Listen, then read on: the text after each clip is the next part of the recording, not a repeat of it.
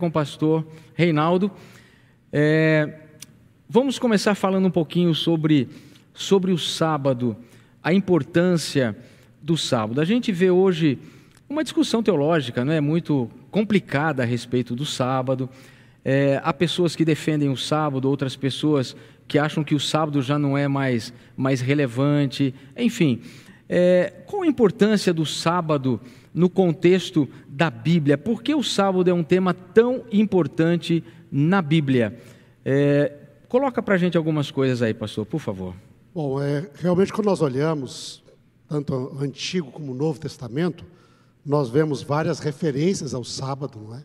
E ele ocupa já, já aparece desde o início das Escrituras. Então, alguns mandamentos aparecem posteriormente. O sábado aparece logo ali no início na primeira história da Bíblia, que é a história da criação. E você vai ver que os seis dias da criação relatam a criação de Deus, e por último, no sétimo dia, ele descansa, e aí diz: ele abençoa o dia de sábado e o santifica. Quer dizer que ele separou esse dia para ele, é algo que é santificado. Como várias coisas são santificadas na Bíblia, né?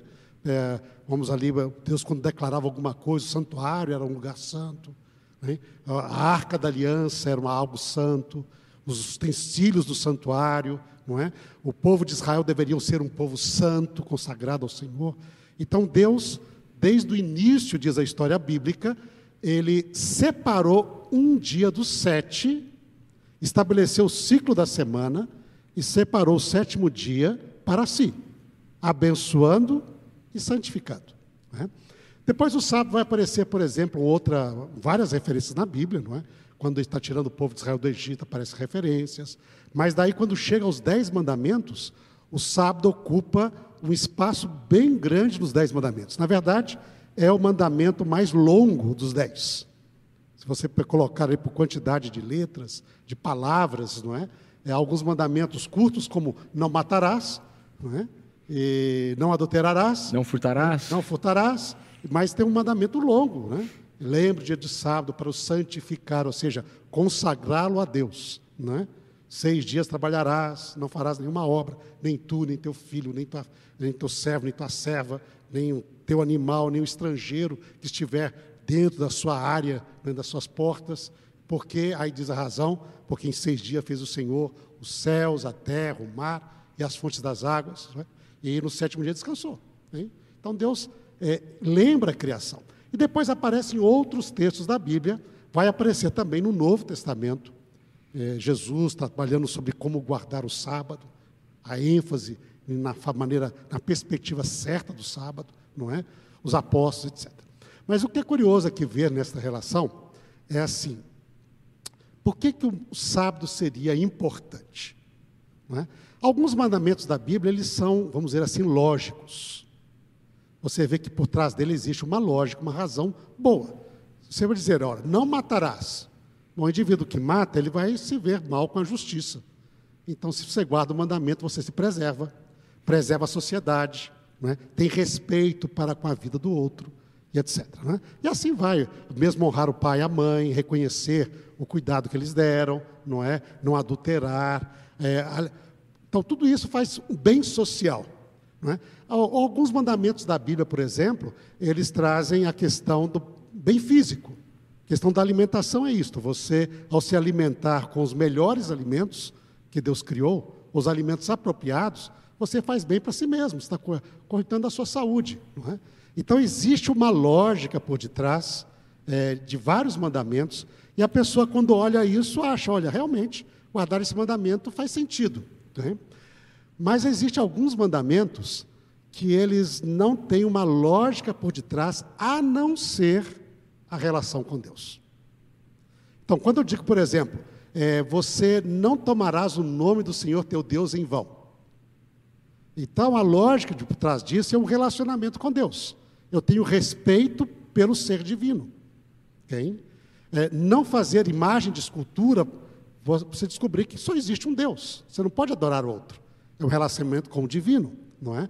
Não tomar o nome do Senhor em vão é também um relacionamento com o divino. Você tem respeito para com Deus, não é? Então, estes mandamentos são mandamentos ligados com a relação do ser humano e Deus. E a mesma coisa acontece no sábado. No sábado, a única razão que a Bíblia dá para que um, um ser humano guarde o sábado é reconhecer duas coisas: que ele é o Criador e que ele é soberano. Por que você guarda o sábado? Você guarda o sábado, a razão bíblica está lá. Porque em seis dias fez o Senhor os céus, a terra e o mar e tudo neles há.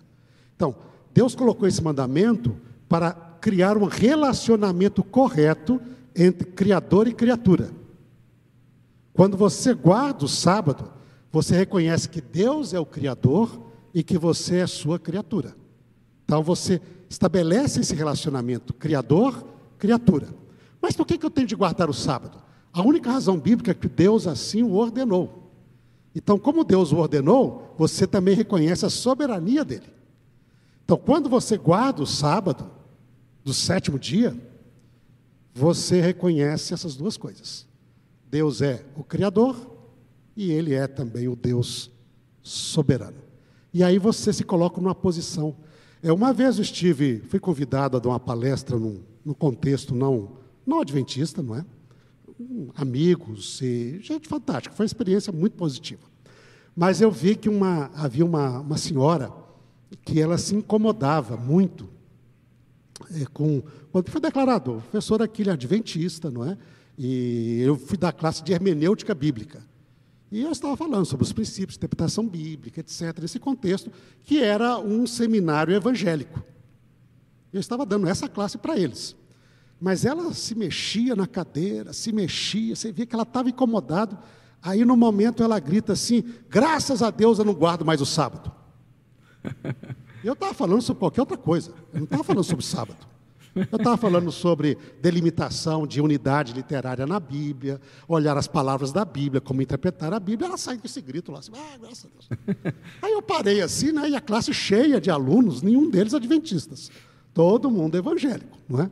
E eu falei assim, mas por que, essa, né? por que você está falando isso? Não, porque eu antes guardava o sábado, eu era adventista, não é? Mas aí eu entendi que Deus quer que eu guarde o meu sábado, o meu sétimo dia. Como eu começo a trabalhar na segunda, eu trabalho segunda, terça, quarta, quinta e sexta, não é? E até o sábado, e o meu sétimo dia, o domingo, eu guardo o domingo, eu estou livre agora, conheci a verdade bíblica.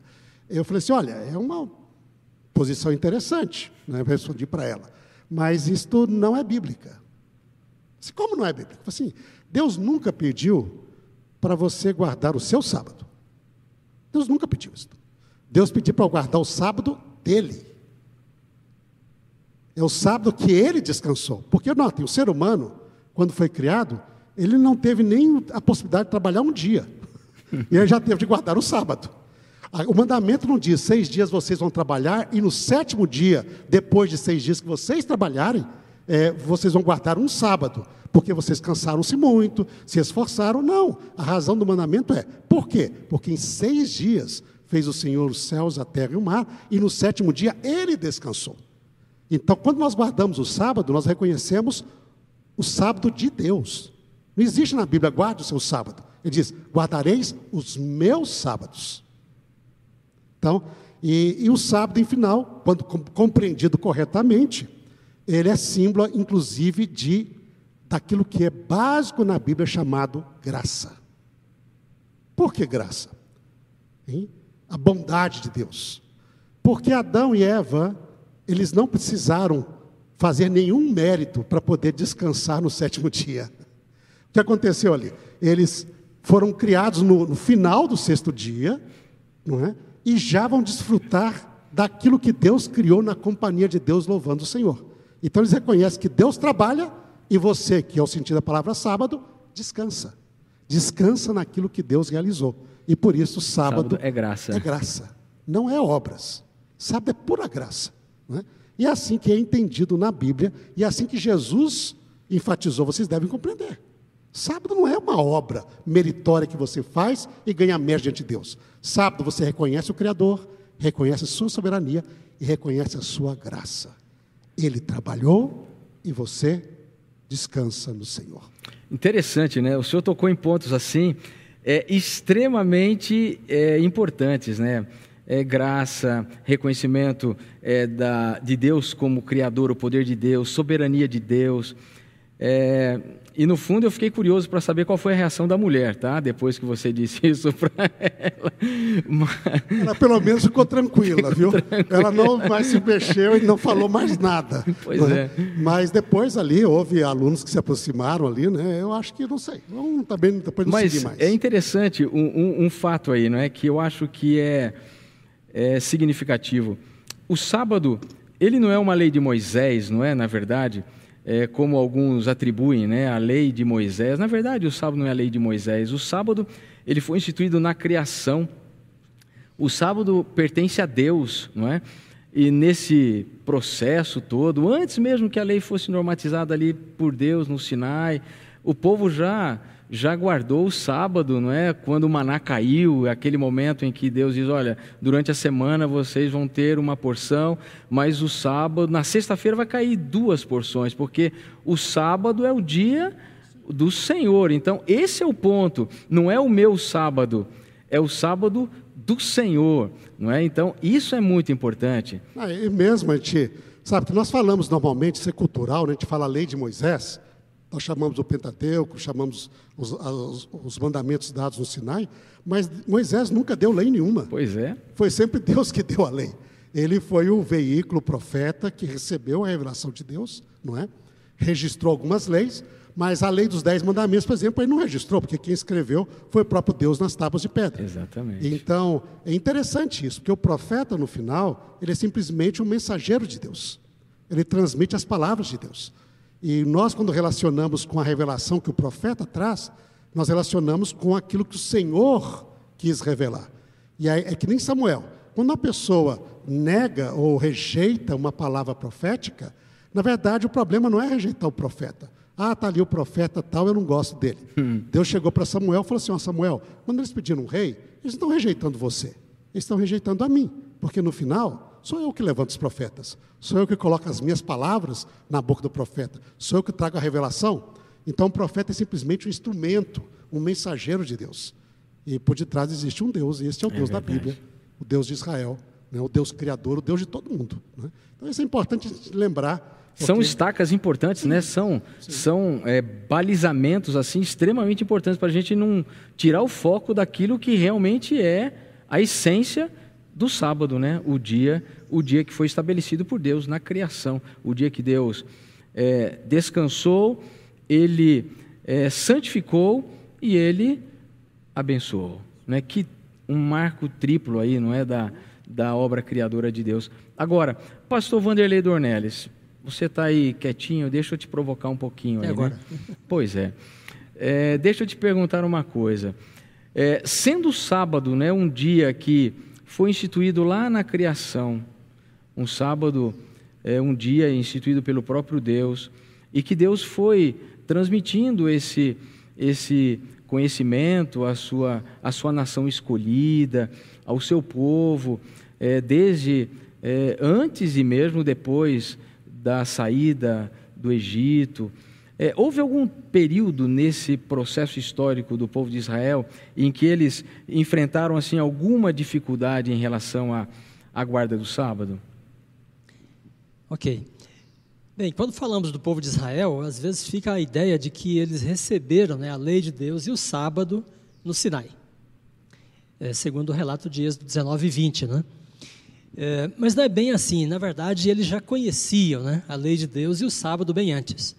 Então, nesta linha de raciocínio, como desenvolveu o pastor Reinaldo, o sábado vem com a criação, é dado no princípio né, de todas as coisas. E no texto bíblico, quando, por exemplo, lemos eh, na caminhada né, do povo de Israel para o Sinai, antes de chegarem no Sinai, eh, a gente já tem uma menção ao sábado. E então, em Êxodo 16, né, tem o relato do maná. E aí, no relato do maná, é, a gente tem a fraseologia do sábado. Porque Deus fala sobre o sábado e ele diz assim, né, em Êxodo 16, versículo 26, né? Seis dias o colhereis, mas o sétimo dia é o sábado. Ora, esta é a frase né, do quarto mandamento, do, do, do, é do quarto mandamento. Seis dias trabalharás, mas o sétimo é o sábado. Então, ao usar esta, essa fraseologia aqui, eh, esses termos, né, essa sintaxe dessa maneira, é como se Deus estivesse falando com eles numa linguagem que eles já conheciam, porque tinham a lei. Né? Temos mais evidências disto. Então, em Gênesis, no capítulo 26, então Deus fala que Abraão obedeceu às suas leis, guardou os seus mandamentos, né, seus estatutos, eh, seus juízos. Ali nós temos três palavras, né, chave para os mandamentos e os princípios dados por Deus a Israel mais tarde. Mas na verdade eles são apenas confirmados né, na aliança feita no Sinai, mas eles já tinham isto antes. Bem, agora, ah, tendo a lei de Deus e o sábado, como foi a experiência deles? Né? Quando Abraão era um senhor, eh, quando o povo de Israel era a descendência de Abraão, ainda vivendo com ele, né? Abraão era um senhor e eles não estavam submissos a nenhum poder. É, ele tinha muita gente agregada, né? Às suas propriedades, sua família, etc. Então, guardar a lei de Deus não implicava é, nenhuma, nenhum problema, nenhum comprometimento para eles. Então, Abraão guardou os mandamentos de Deus, conforme lemos lá em, em Gênesis capítulo 26. Agora, quando os descendentes deles, dele né, vão para o Egito, daí eles se colocam, então, sob, uma, é, sob a tutela do faraó, da sociedade, da constituição né, do Egito, porque agora eles passam a ser parte né, da nação egípcia. E, na verdade, eles devem a vida deles né, ao faraó, a José, e ao Faraó, porque eles teriam morrido de fome. Então, eles são é, abrigados, eles são socorridos né, no Egito e têm pão, porque o Egito tinha estocado pão. Né? Então, eles devem a vida a, ao Faraó. Por isso, é direito do Faraó escravizá-los depois. Aí, quando surge um Faraó que não conhecia José, ele põe o povo para trabalhar, porque aquele povo era propriedade dele, uma vez que tinha so, sido socorrido da fome né, é, pelo, pelo armazém de Faraó. Muito bem, então, estando aí, aí nós temos evidência né, de que o povo de Israel tem, tem problemas com, eh, em obedecer à lei de Deus, porque a lei do Egito é diferente da lei de Deus. E, então, uma evidência disso que temos né, está em Êxodo capítulo 5. Eh, aqui é o contexto já do confronto né, de Moisés e Arão com o faraó. E o início aí né, da, das pragas e então o êxodo. E aí no capítulo 5, então o faraó se indispõe se indispõe com a maneira como os líderes, né, os chefes, estão coordenando o trabalho dos israelitas.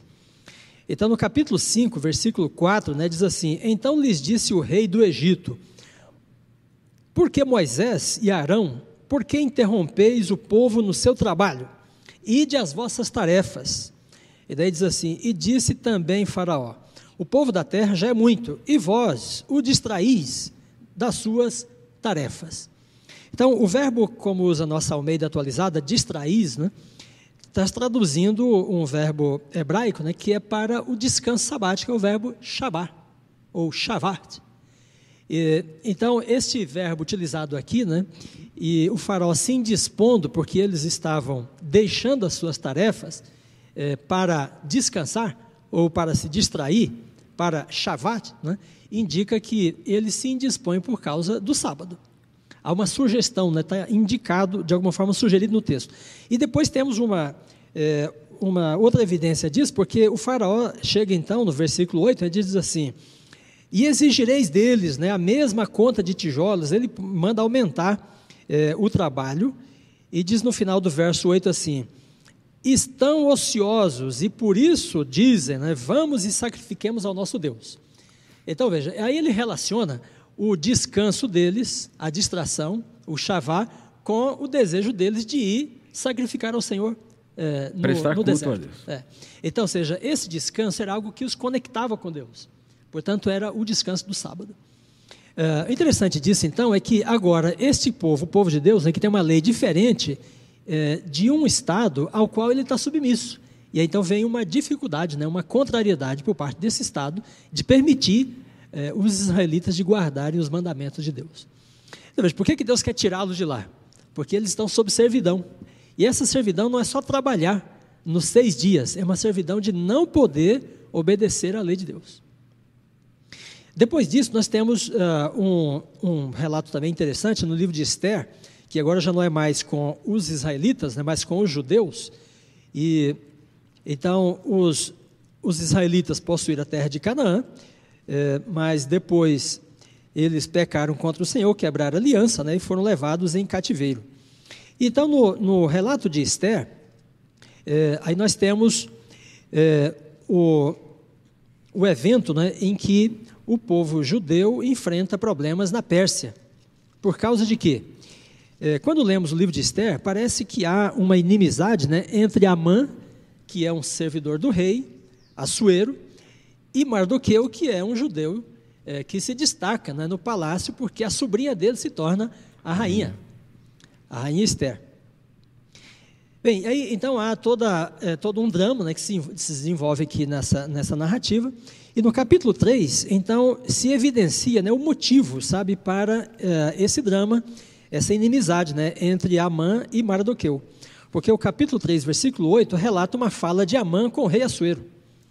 E ele diz assim: ó, Então disse Amã ao rei Assuero: Olha só, existe rei espalhado, disperso entre os povos, em todas as províncias do teu reino, um povo cujas leis são diferentes das leis de todos os povos, e que não cumpre as leis do rei, pelo que não convém ao rei tolerá-lo.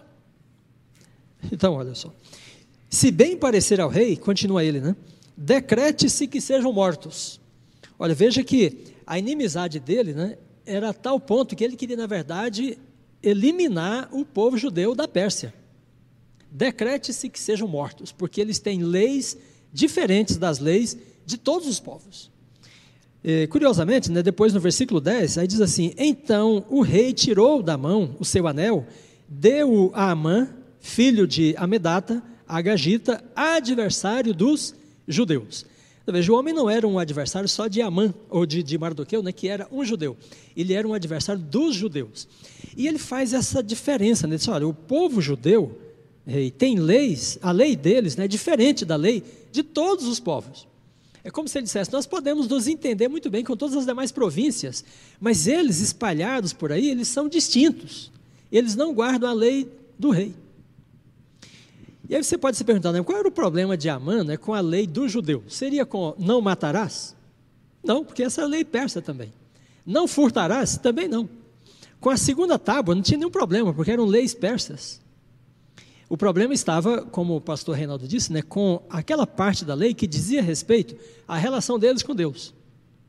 Agora, quando você fala de não ter imagens, não tomar o nome do Senhor em vão, né, é, então é uma relação pessoal e íntima com Deus. Mas quando entra no sábado, aí entra o aspecto social né, da lei de Deus, porque o povo de Deus, em interação com a sociedade, se distingue da sociedade, porque no sábado não trabalha enquanto todo mundo está trabalhando.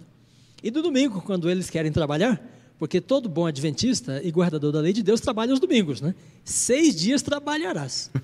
Quando eles querem trabalhar, as pessoas estão descansando, ou estão no lazer, no esporte, né?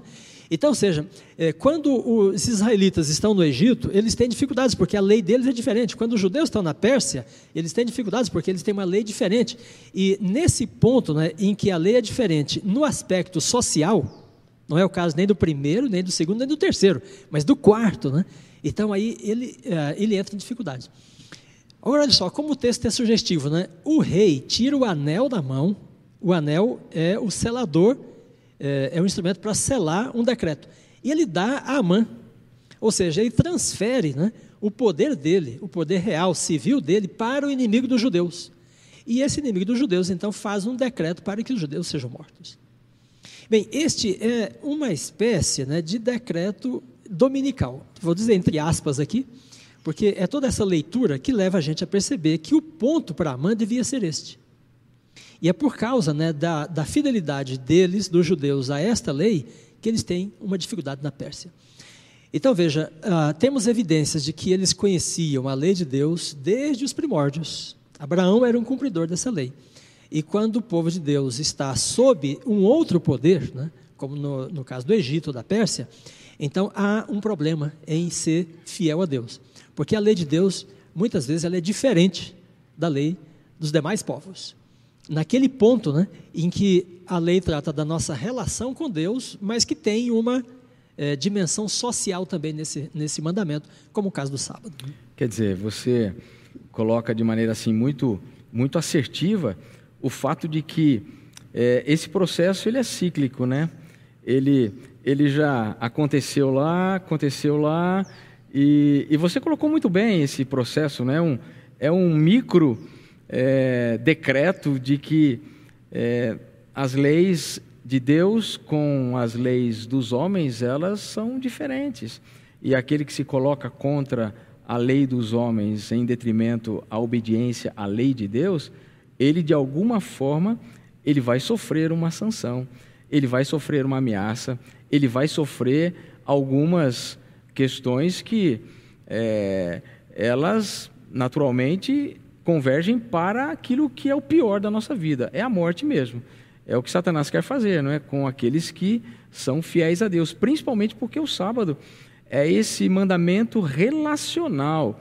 O sábado não é um mandamento é, impositivo, é um relacionamento, é um, é um mandamento relacional. Deus e você, não é? Então é por isso que é, a gente vê que esse processo ele aconteceu, o povo teve as suas, as suas dificuldades, mas é interessante, não é? Eu, eu gosto de ver esse processo histórico, porque a gente percebe como Deus sempre guia o seu povo, né?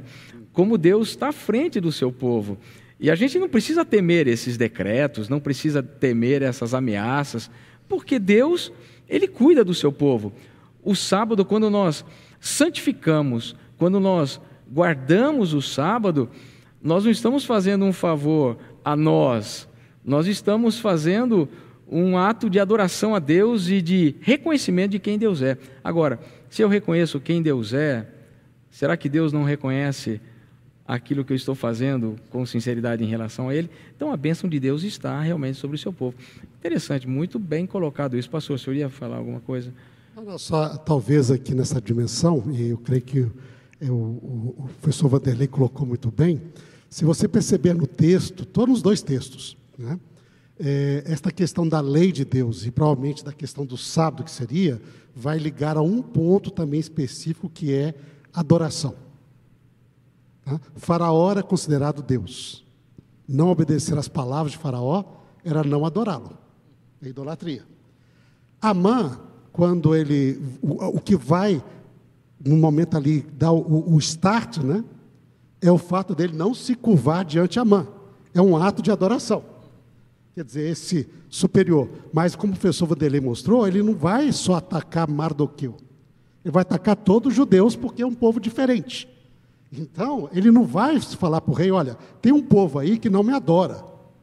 Okay? Mas o ponto por detrás da adoração. Mas ele vai chamar a atenção para a diferença. E a diferença social realmente é o sábado. Mas atrás de todo este engodo da, ou, do, do, das tensões de, da diferença do povo de Deus está a questão de adoração. Você adora o Criador ou você adora outra autoridade que ela se julga estar no lugar do ser divino? É isso mesmo. Então, você vê que marca social, mas depois vem essa questão da adoração. E que você vai ver isso através de toda a Bíblia. Quando vai ligar ao sábado aqui, o sábado está ligado com a adoração. Você vai adorar o Deus da Bíblia? O Deus que é o Criador, o Deus que é soberano, o Deus que fez tudo? Ou você vai adorar algum outro ser? Hein? É interessante esse aspecto interessante. aí. Né? Muito. Deixa eu aproveitar já aqui os, meus, os nossos convidados. Pastor Reinaldo, deixa eu já levar a batata quente para sua mão aí agora, com a seguinte pergunta qual a importância do sábado nas profecias clássicas e apocalípticas do Antigo Testamento? Ele tem alguma influência? Tem como o sábado é visto ali? Então aqui, bom, uma batata quente, mas é gostosa. Batata quando fica fria, ela muitas vezes se não for aquela boa salada, ela não fica assim tão gostosa assim, né? Então... Mas é interessante uma, é, talvez para ilustrar esta questão, Pastor Hernani, eu gostaria de convidar você a abrir a sua Bíblia e nos acompanhar talvez em duas, dois livros bíblicos.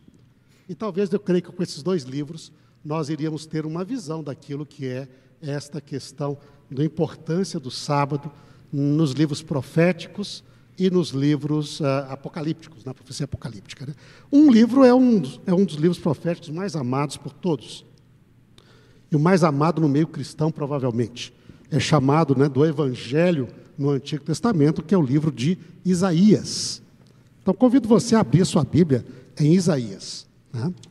E aqui vem talvez uma, uma parte de estudo da Bíblia, que é aquele estudo que a gente convida assim, olha, é, às vezes nós como, como cristãos, de diferentes denominações, nós estamos a, a, acostumados a fazer o que se chama de do texto prova.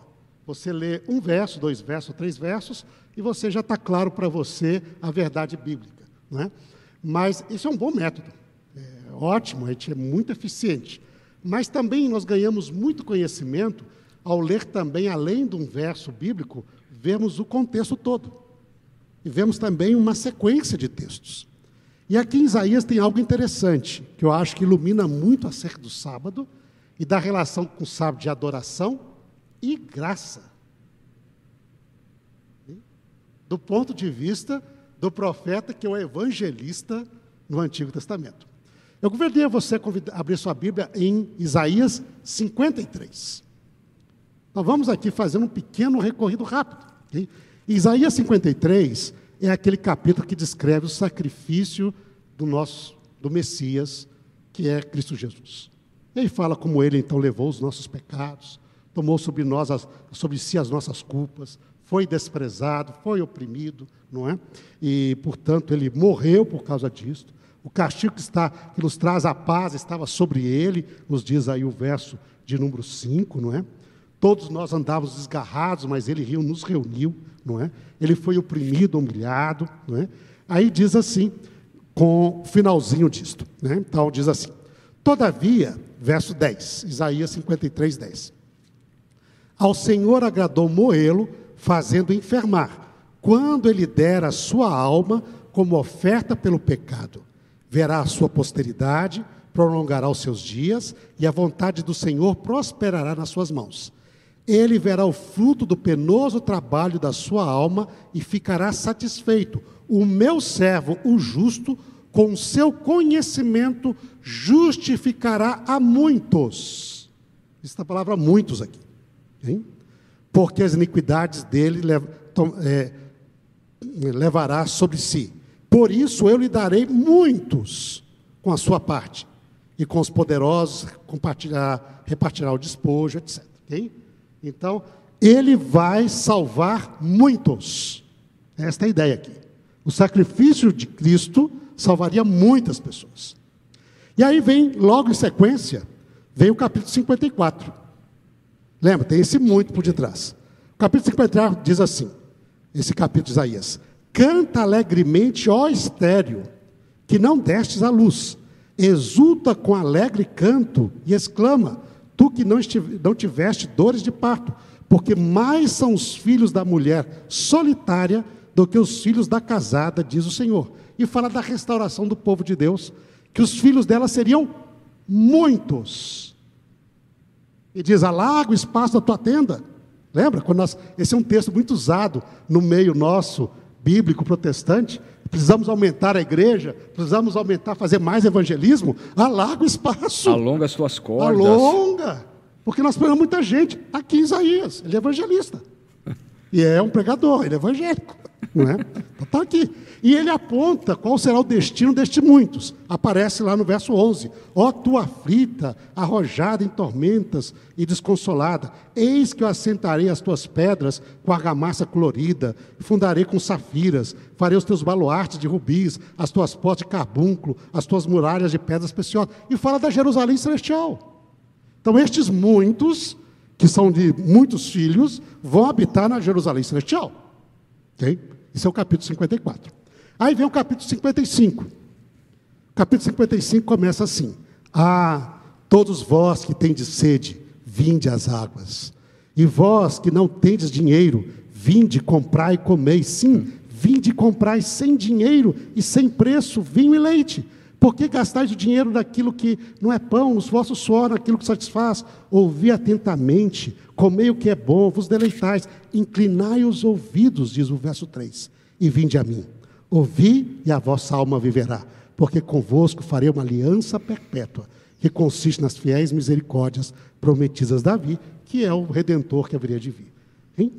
Salvação de graça. 55, vinde as águas.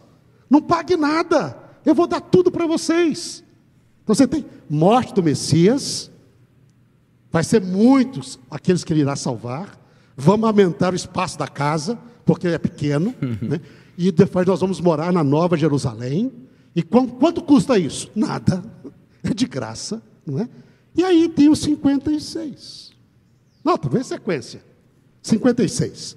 Assim diz o Senhor, capítulo 56, verso 1: Mantende o juízo e fazei justiça, porque a minha salvação está prestes a vir, e a minha justiça prestes a manifestar-se, que é o Messias que haveria de vir. Diz: Bem-aventurado o homem que faz isto, e o filho do homem que nisto se firma, que se guarda de profanar o sábado e guarda a sua mão de cometer algum mal. Hein?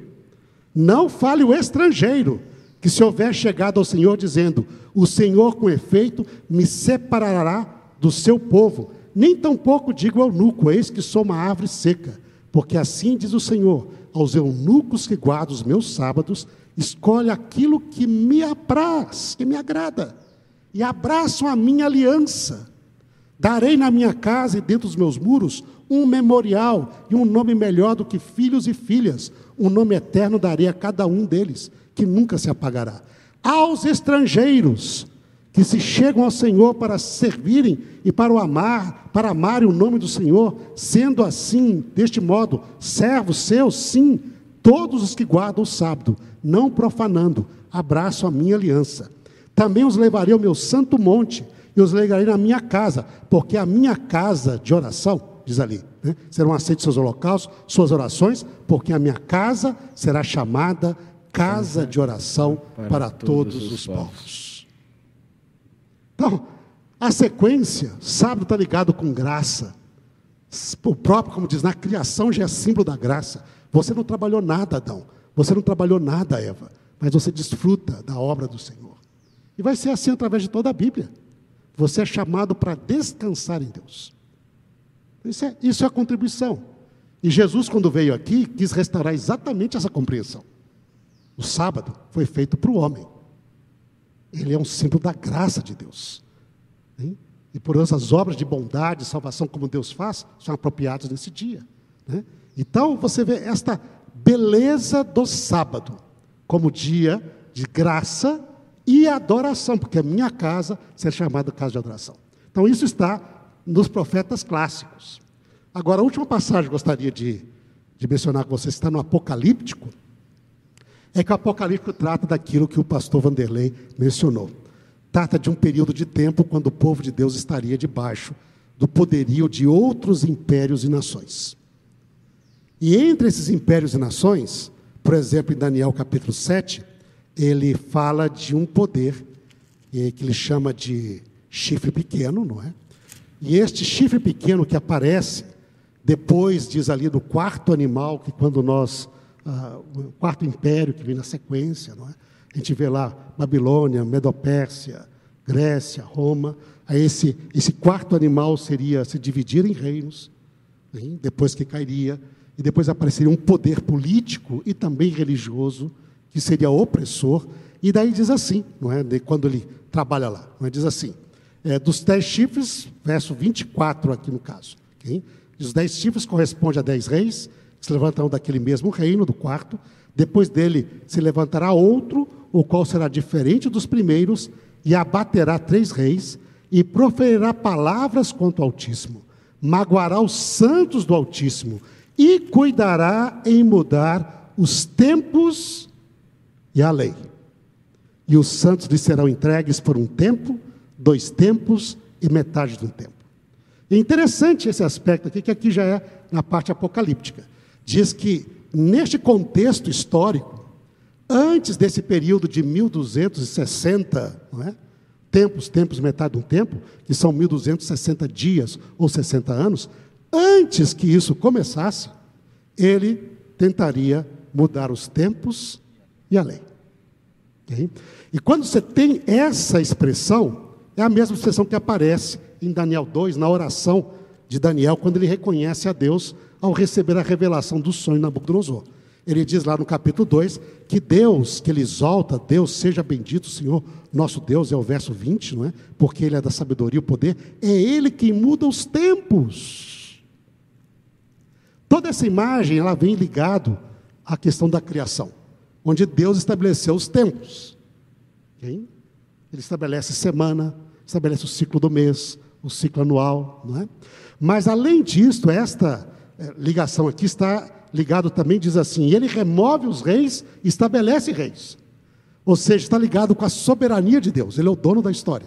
Então, este poder que vai se levantar na história mudaria tempos, uma prerrogativa de Deus, e as leis, que também é outra prerrogativa de Deus. Ou seja, ele estaria tomando o lugar de Deus na história. Ele se colocaria na história como se fosse o poder que é Deus sobre a terra. E clama para si autoridade divina. Okay?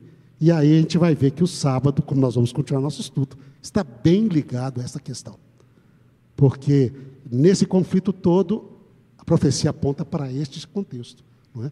E a gente vê isso já no Antigo Testamento. É, deixa eu só fazer um, um, um comentário rápido aqui, pastor Ana. Eu sei que você está com uma pergunta importante aí também, mas quando a gente fala sobre essa questão do tempo de Deus, não é? É interessante que esse marco é um marco de Deus, né? Ou seja, é, em momento algum da história, em momento algum da, da história da, da humanidade, pode ter sido mudado calendários, pode ter sido, sido mudado. Hoje a gente está num calendário, mas outros calendários já vigoraram ao, ao redor do, do, tempo todo. Mas, na verdade, é, mudam-se os dias, mas o tempo nunca foi mudado. O ciclo semanal, ele nunca sofreu alteração desde a sua criação. E isso é muito importante porque qualquer mudança, né, como o senhor colocou, qualquer mudança que for feita, não é uma mudança que procede de Deus, porque Deus não muda, né? Então Deus é o mesmo ontem, o mesmo hoje e será eternamente. Agora, o ciclo semanal, essa é uma marca que Deus preserva desde a criação. É isso mesmo, pastor? Eu, eu creio que aqui é interessante ver exatamente nessa direção, porque outras marcas do tempo, elas estão fora do controle humano. Por exemplo, Sim. eu não consigo mudar o dia. O dia é um tempo de 24 horas, aí os seus tempos ali, mas está ligado com a rotação da Terra. Então, não há como o ser humano mudar isso. Ele não pode agora, em vez da Terra rodar, ela vai parar de rodar. Ele não consegue mudar isso. Está fora do poder humano. Okay? Ele não consegue também mudar o ciclo mensal. O ciclo mensal está ligado com a Lua. É? Então é um ciclo ligado com a, com a parte de Lua, etc. Alguns arredondam ali para os 30 dias, não é? Mas está ligado com fases da Lua, geralmente. E também não consegue mudar o ciclo anual, o ano, porque é a rotação da Terra em volta do Sol. Todos os outros marcadores de tempo, eles estão ligados com alguma coisa física que está fora do poder humano. Agora, não existe nenhuma explicação para a semana de sete dias. Ela não está ligada com nada ligado com a natureza. E aí é o espaço onde o ser humano pode entrar. Porque a semana de sete dias está ligado unicamente com a história da criação. Okay? Então ela está ali, porque Deus criou em seis dias e mudou. E ao longo da história, ó, o ser humano tentou às vezes mudar, botar semanas de 15 dias, semanas de outra dias. quantidade de dias, etc. Não é? Por quê? Porque aí é algo que ele não está fora do controle dele. Mas, ao mesmo tempo, a semana de sete dias está ligada exatamente com aquilo que nós mencionamos. O fato de Deus ser o Criador e a sua soberania. Ele que determinou isto. E a humanidade, vamos dizer assim, é o, é o modo mais comum de, de, de, de marcar tempo semanal, porque existe uma história por detrás, que é a criação divina. Hein? E quando você vai tentar controlar tempo, além de calendários, é uma questão de marcar antes de Cristo, depois de Cristo, por exemplo, é um calendário. Mas não mudou nem dia, nem semana, nem, no, nem mês, nem ano. E também não mudou nada disso. Quem mudou simplesmente a data, você coloca o ano, você está ali ou não. Você pode ser outro, antes tinha, o pessoal contava, os romanos contavam pela data de fundação de Roma. Hein? Os judeus, por exemplo, agora, para quem não está sabendo, mas nós estamos agora, desde sábado passado, começou mil. o ano novo, está em 5.781, que é a contagem tradicional judaica do ano da criação. Okay? Então você quer ir para o futuro, diga, você quer para o futuro, avançar 3 mil anos a mais, é só contar o seu calendário com, com, e você vai para o futuro sem máquina de tempo. é? Mas mudou alguma coisa? Não. O ano 5 mil e tanto é a mesma coisa que o ano 2020. Não mudou nada. Não muda, esses, esses calendários não mudam nada. Agora, a semana é interessante, está ligado com esse fato ali. E aí está muito ligado com a soberania de Deus, sua autoridade. E tem mais o aspecto da fraseologia que o pastor Dornelles colocou muito claro ali, né? Deus é muito específico. É, é essa coisa que é extraordinária. O sétimo dia é o sábado do Senhor teu Deus. Ou seja, ponto, né? É, não tem o que discutir. Isso não é o profeta que disse, Deus é quem disse. Né? Isso é extraordinário. Pastor. Muito bem, eu quero agora trazer aqui a, uma pergunta para o pastor Vanderlei Dornelles.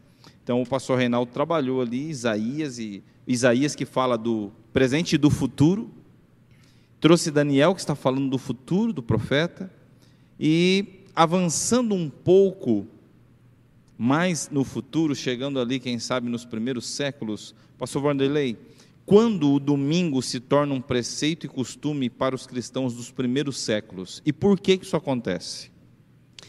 Muito bem, quando tratamos do sábado e domingo no Novo Testamento, fica muito claro né, aquilo que até já foi comentado aqui.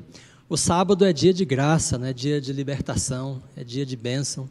E aí por isso a maioria dos milagres de Cristo é feita no sábado, né? E, então, os evangelhos quase todos eh, estão falando disso constantemente, porque os judeus se indispõem com Jesus, porque eh, as curas são feitas no sábado. Né? Ele chega a dizer: Olha, tem seis dias para vocês virem, para serem curados, vocês querem vir no sábado? E, eh, e Jesus está exatamente tentando resgatar né, o valor e o significado do sábado, que é graça, libertação, bênção e salvação. É, e daí ele diz, né, porque o Filho do Homem é Senhor do sábado, Mateus 12. Então a, a relação de Jesus com o sábado é muito clara. Quando vamos a Lucas, né, então o relato após a morte de Jesus é bastante é, interessante sobre o sábado. Você tem uma menção distintiva né, para é, o sábado como mandamento, como nós lemos em Mateus, em Lucas 23, né, falando das mulheres. Então diz: então se retiraram para preparar os aromas, né, para é, o corpo de Cristo. E aí no sábado descansaram segundo o mandamento.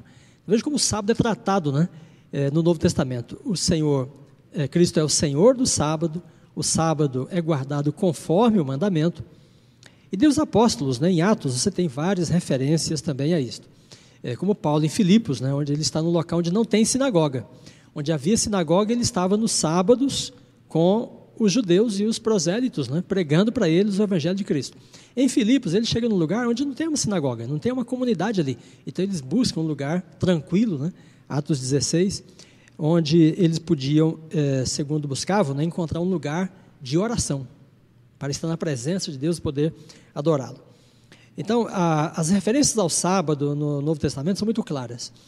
É, o, o que nos assiste, nossos amigos pela internet, pelas redes sociais, então lembre-se sempre disso, né? Há um, um debate entre Jesus e os judeus, porque o judaísmo daquele tempo eh, tinha tornado o sábado um peso. E Jesus quer resgatar é, o valor eh, redentor, comemorativo, né, celebrativo, festivo. O valor do sábado conectado com a graça, com a libertação. Então, é nesse contexto que há um, um certo confronto né, de Jesus com é, os líderes judeus, especialmente no contexto das curas que ele realiza. Bem, e o primeiro dia da semana? O domingo. O domingo não é mencionado, não é referido né, como domingo no Novo Testamento. Quando os escritores do Novo Testamento se referem ao domingo, eles chamam de o primeiro dia da semana. Esta é a distinção do domingo no Novo Testamento. Como, por exemplo, a gente encontra é, em, em Atos, é, ou melhor, em 1 Coríntios, né, capítulo 16, versículo 2, Atos 20, verso 7. Então, o domingo é simplesmente o primeiro dia da semana. Não há uma distinção, não há uma conexão com mandamento algum. É, quando pensamos nos, nos, cristãos do primeiro século, né, a gente deve levar, por exemplo, em consideração uma expressão muito clara aqui em Atos, capítulo 21, verso 20, né, onde diz assim: que vários dos conversos, uma boa maioria deles, né, dos conversos ao cristianismo eram zelosos da lei. Então, ou seja, o, o cristianismo que eh, se desenvolve, especialmente no contexto né, de Jerusalém e de Judá, é um cristianismo marcado pela influência dos judeus zelosos da lei. E Paulo é um deles. Né? Então, ele diz: no tocante à lei, sou fariseu, guardador criterioso né, da lei. Bem, então você olha nesse contexto e se pergunta, como é que o domingo aparece, né? como é que surge então esse interesse pelo domingo? É, eu gostaria né, de fazer uma referência ainda a, a João, né?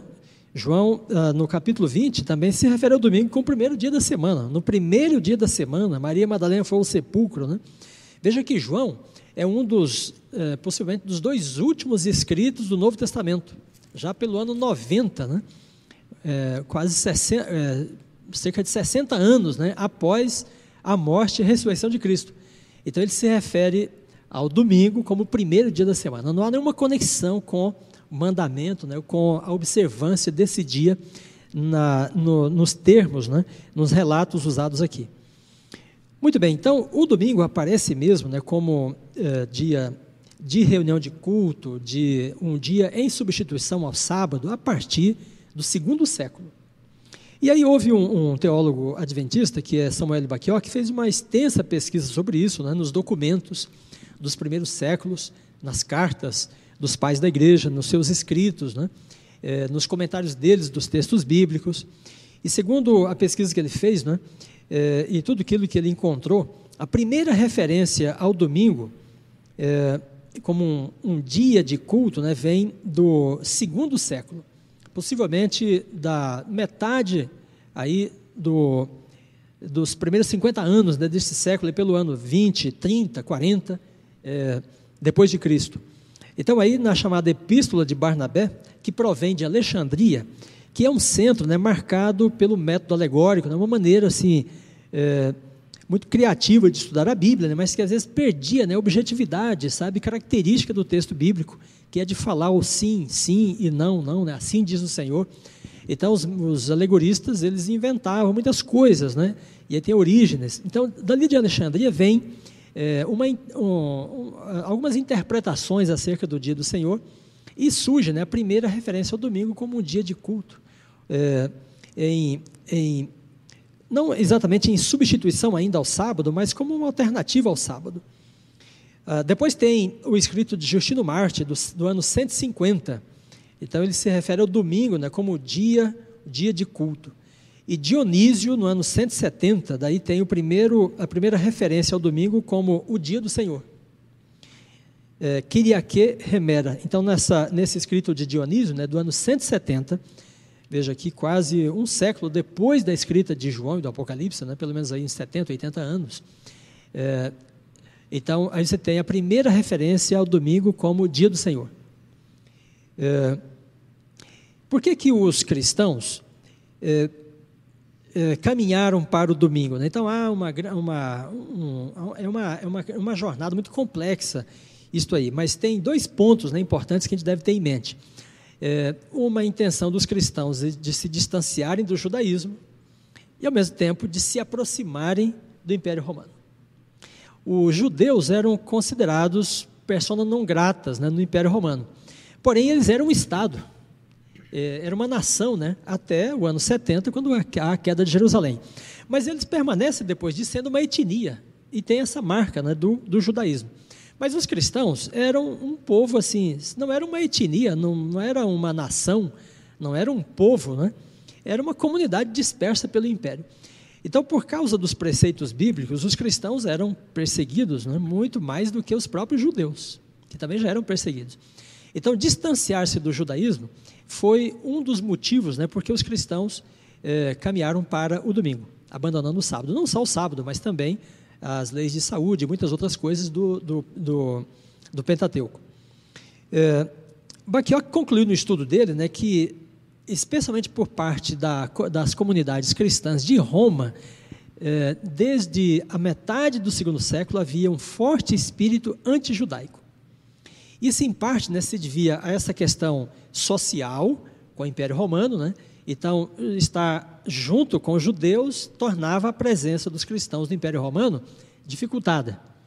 Então, distanciar-se era uma estratégia de sobrevivência, de se colocar né, no império.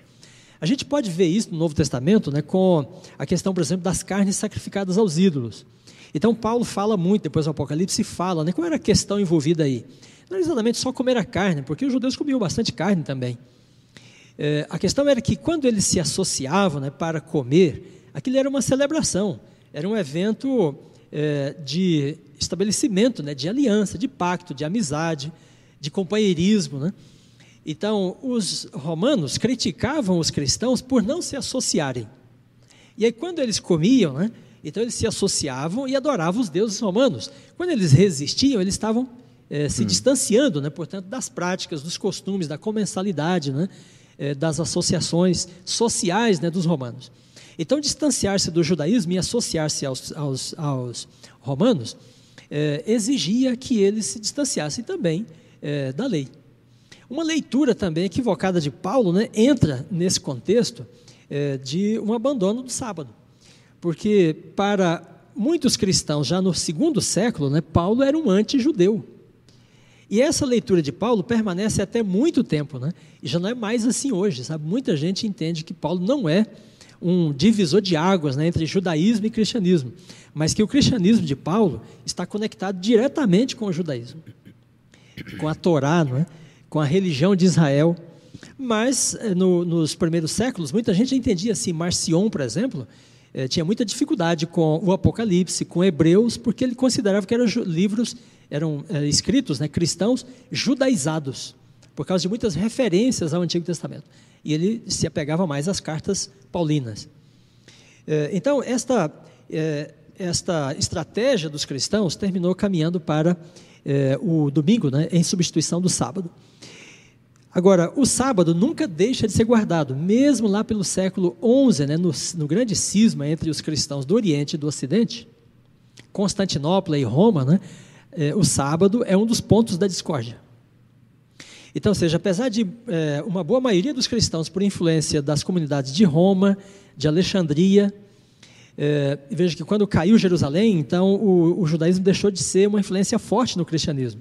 E aí então entraram as comunidades né, fortes de Alexandria, é, de Roma, de Constantinopla, e havia diferenças aí entre os cristianismos né, dessas comunidades.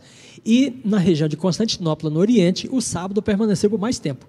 E em Alexandria, para a Grécia, é, norte do Egito e Roma, então o sábado permaneceu por menos tempo, porque havia esse espírito anti-judaico né, e pró-império romano.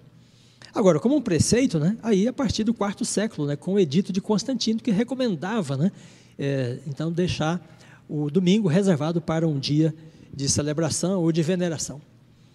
É, mas uma prática como uma estratégia para distanciar do judaísmo, então, vem desde o segundo século.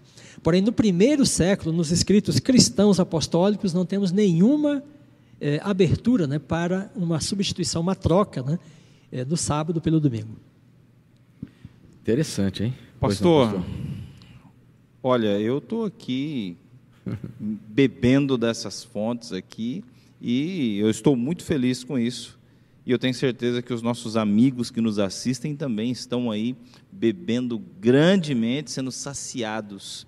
Mas eu sei que o senhor também tem uma pergunta poderosa aí, pastor. É, eu estou aqui acompanhando o raciocínio do pastor Vanderlei, e, e é interessante isso, o fato de que a gente não tem na Bíblia é, nenhum processo substitutivo, ok? Isso é ponto definido, ou seja, a Bíblia, ela em momento algum, ela coloca o primeiro dia da semana como um dia de destaque, né? O sábado é um dia de destaque.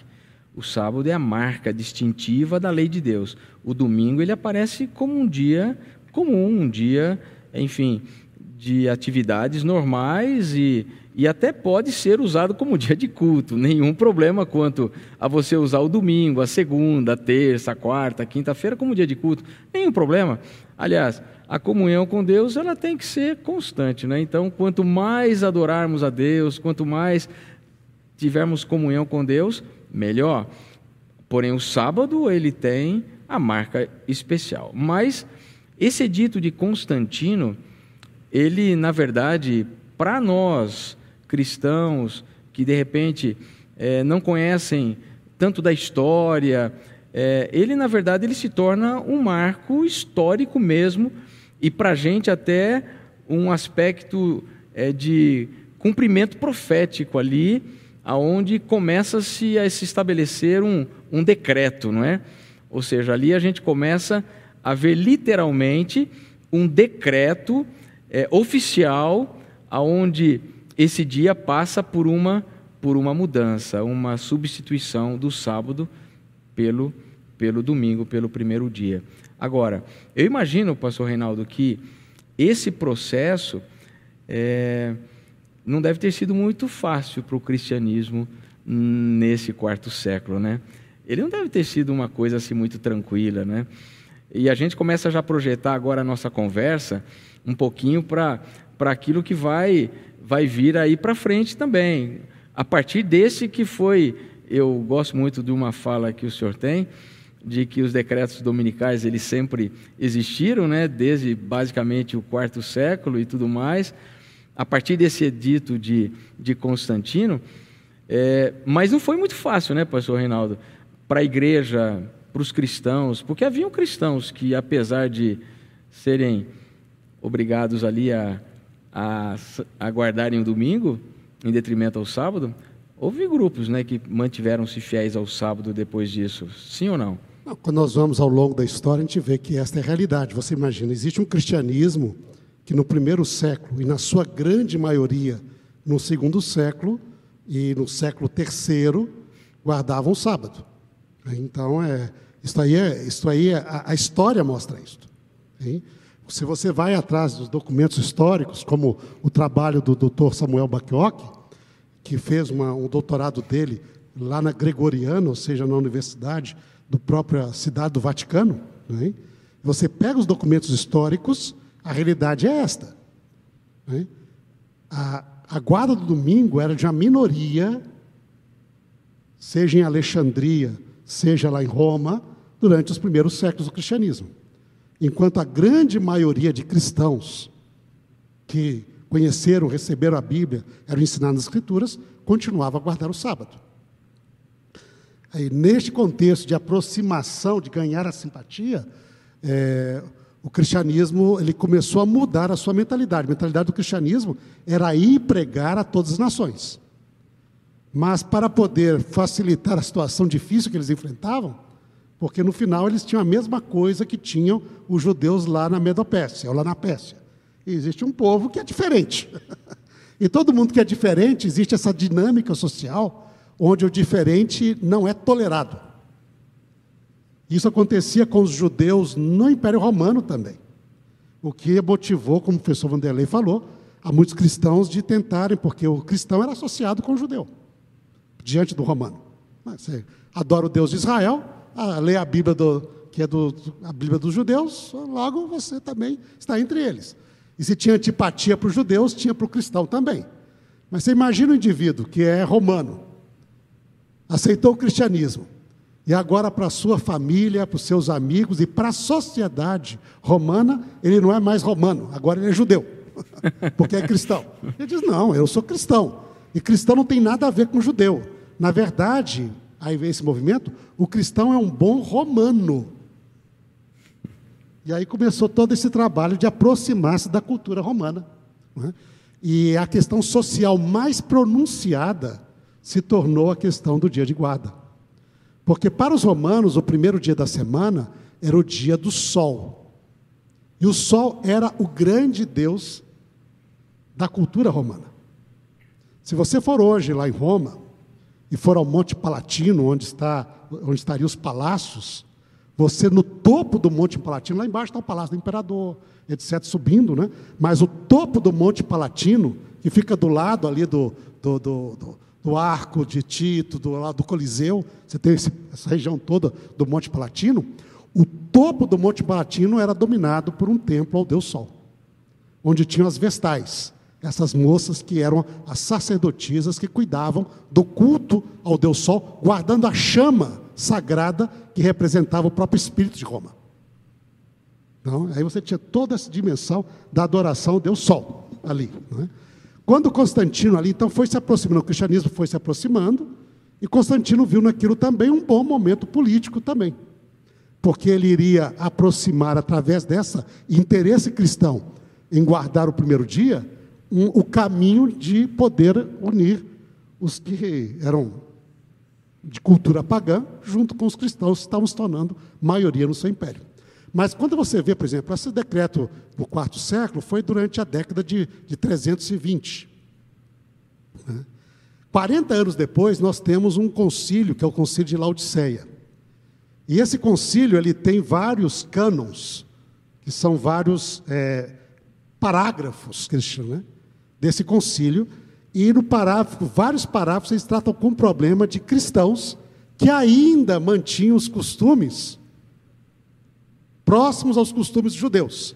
E o cano 29, ele trabalha de maneira muito interessante, que ele diz lá, todo cristão que guardar o sábado do sétimo dia, ele está judaizando e, portanto, ele será anátema de Cristo e sujeito à perdição eterna. Então, se, o, se este concílio tem tanto ênfase nesse problema, quer dizer que ainda no quarto século haviam muitas comunidades cristãs que guardavam o sábado. E quando você vai na história é assim mesmo. Você tinha no Império Romano, no Oriente, e até na Índia e na China, onde haviam cristãos já chegados, se guardava o sábado. Na região da Etiópia havia cristianismo, se guardava o sábado, não é? Na própria Roma se guardava o sábado. Na própria Itália, porque em Milão você tem lá o caso do, de Ambrósio, que é um dos pais da igreja, e diz que em Milão Ambrósio guardava o sábado, mas quando ia a Roma, para não ficar em conflito com os seus irmãos de Roma, ele guardava o domingo. Mas lá em Milão ele guardava o sábado. Sim? E depois você vai para cada século. O quinto século, o sexto século, você vai ver cristãos guardando o sábado na Irlanda, na Escócia. Okay? Ainda continuava na, na Síria, e, como, e assim vai por séculos por séculos. E como diz o doutor Dornelles, é interessante, quando você chega no século XI, que vai ter o grande cisma entre a igreja católica, eh, que era a igreja do Ocidente, com a igreja ortodoxa, que era a igreja do Oriente, havia vários itens ali, a questão de imagens, não é? o uso de imagem ou não. E um dos temas que aparece neste conflito era que a igreja ortodoxa guardava o sábado e o domingo. Eles guardavam o sábado e guardam. Isso em 1050, esse debate, que é o 11 século. Hein? E diz, e lá os teólogos de Roma diz como podem esses cristãos ainda guardar o sábado? Eles deveriam só guardar o domingo. E aí se torna um motivo de desavença entre as igrejas do Oriente com as igrejas do Ocidente. E o sábado ainda guardar. Então vê que o negócio não desapareceu assim para uma hora para outra. É uma, é, muita gente acredita, por falta de conhecimento, que a partir já do primeiro século, os cristãos guardavam o domingo, não o sábado, mas os documentos históricos mostram que não foi assim. Foi uma história complexa, Hein? E que foi do longo, durante muitos séculos, e, por exemplo, até o século XIX, a igreja cristã na Etiópia guardava o sábado. Hein? Só a partir do século XX começou a guardar o domingo. Nem o domingo guardava a igreja na Etiópia. Só guardava o sábado. E eram cristãos, grandes cristãos, etc., só guardavam o sábado. Então, é, essa história é uma história complexa, mas esta é a realidade histórica que a coisa aconteceu com estas razões, esses motivos, não é? e tomou muito tempo. Pastor. Pastor Reinaldo é, tocou num ponto aí que pode parecer para muita gente que Constantino trouxe assim o domingo do nada, né? que ele surgiu assim é, sem nenhum precedente. Mas o, o, culto ao sol, né? o sol como divindade, é que está por trás, né? no, no pano de fundo, sabe, do, do edito de Constantino. Por isso ele diz o venerável dia do sol. Se você pesquisar na internet, uma pesquisa simples, né, você pode, por exemplo, buscar adoração, sol, Egito. Vai encontrar várias imagens de papiros, né, mostrando os egípcios adorando o sol. Mesma coisa acontece na Síria. Há várias é, gravuras também mostrando os assírios é, se curvando, se prostrando diante do sol, da representação do sol, como um deus. Né? Isso também ocorre em Babilônia, ocorre na Pérsia, na Grécia depois em Roma. Então, ah, de fato, os impérios todos né, foram adoradores do sol. E o domingo, como dia do sol, né, e em substituição ao sábado, é, portanto, uma mudança de culto de adoração. É da mudança do Deus Criador para o sol, de Jesus Cristo, Redentor, para o sol. porque este é o contexto né, do edito de Constantino, sabe? Ele se tornou um cristão, mas há, há um, um, movimento é, político né, da parte dele e dos cristãos também de se aproximarem dele, né? E, e, então o culto ao sol é o pano de fundo né, para o edito de Constantino. Por outro lado, a gente pode pensar também na segunda questão que caracteriza né, a religião que é contrária à religião bíblica: adoração do sol, ou santidade do domingo, e imortalidade da alma.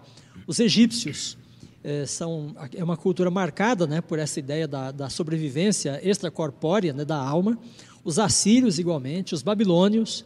Então, alguns escritos judaicos apócrifos é, que refletem algumas dessas ideias de imortalidade é, são coisas que os, os, judeus absorveram em Babilônia e se refletem então nos escritos apócrifos né, do período intermediário entre os dois testamentos. Ah, o Império é, Grego Macedônico também marcado né, pela imortalidade da alma, por causa de Platão etc. E Roma igualmente. Então, esses impérios todos eram adoradores do sol e adeptos também da crença da imortalidade da alma é, duas coisas que contrariam né, já as primeiras, as primeiras, é, os primeiros princípios bíblicos. Né? Deus estabelece o sábado e também diz: se vocês comerem desse fruto, certamente morrerão.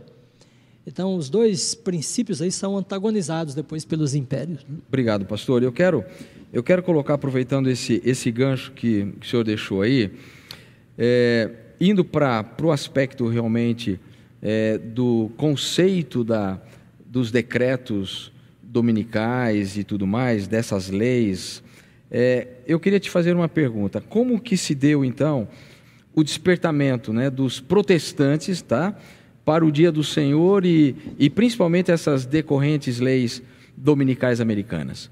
Como é que isso Muito bem. Como ah, isso essa é uma pergunta importante, pastor Elias, porque a gente fala de decreto dominical em conexão com os Estados Unidos, que são uma nação protestante. Né? Sim. Então, como é que os protestantes se interessaram pelo, é, pelo domingo como um decreto. É, isto remonta à, à, história dos puritanos, os chamados puritanos, né, que eram os protestantes ingleses, no final do 16º século para o 17º. É, então, o, os, os, protestantes ingleses tornaram-se é, a igreja estabelecida, a igreja oficial do Estado, né, quando a Inglaterra se distanciou do papado eh, e se aproximou do protestantismo. Havia questões de casamento envolvidas ali, etc. Né? Mas o fato é que os protestantes ingleses passam a olhar para si mesmos né, como uma religião favorecida pelo Estado. E eles estavam lendo a Bíblia, né, a Bíblia traduzida por William Tyndale.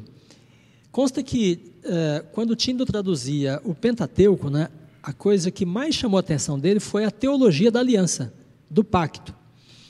E ele fez várias notas de margem eh, comentando o pacto e o sábado como sendo o sinal do pacto.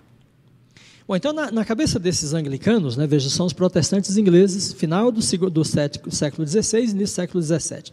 Eles começam a pensar: bom, se Deus tinha uma aliança com Israel, e esta aliança né, tinha o sábado como seu, vamos dizer, seu marcador, né, seu, eh, seu selo, eh, Israel era um Estado, né, e nós agora somos uma igreja também estatal, temos o favor do Estado, né? somos um povo protestante, então Deus deve ter uma aliança conosco. E então começou a surgir a ideia de resgatar o sábado como sendo o memorial da aliança. Porque eles passaram a ver a si mesmos, a partir da leitura do, do, do trabalho de Tyndall, né, como sendo o novo Israel, com quem Deus tinha uma aliança, é, porque eles eram uma igreja estabelecida.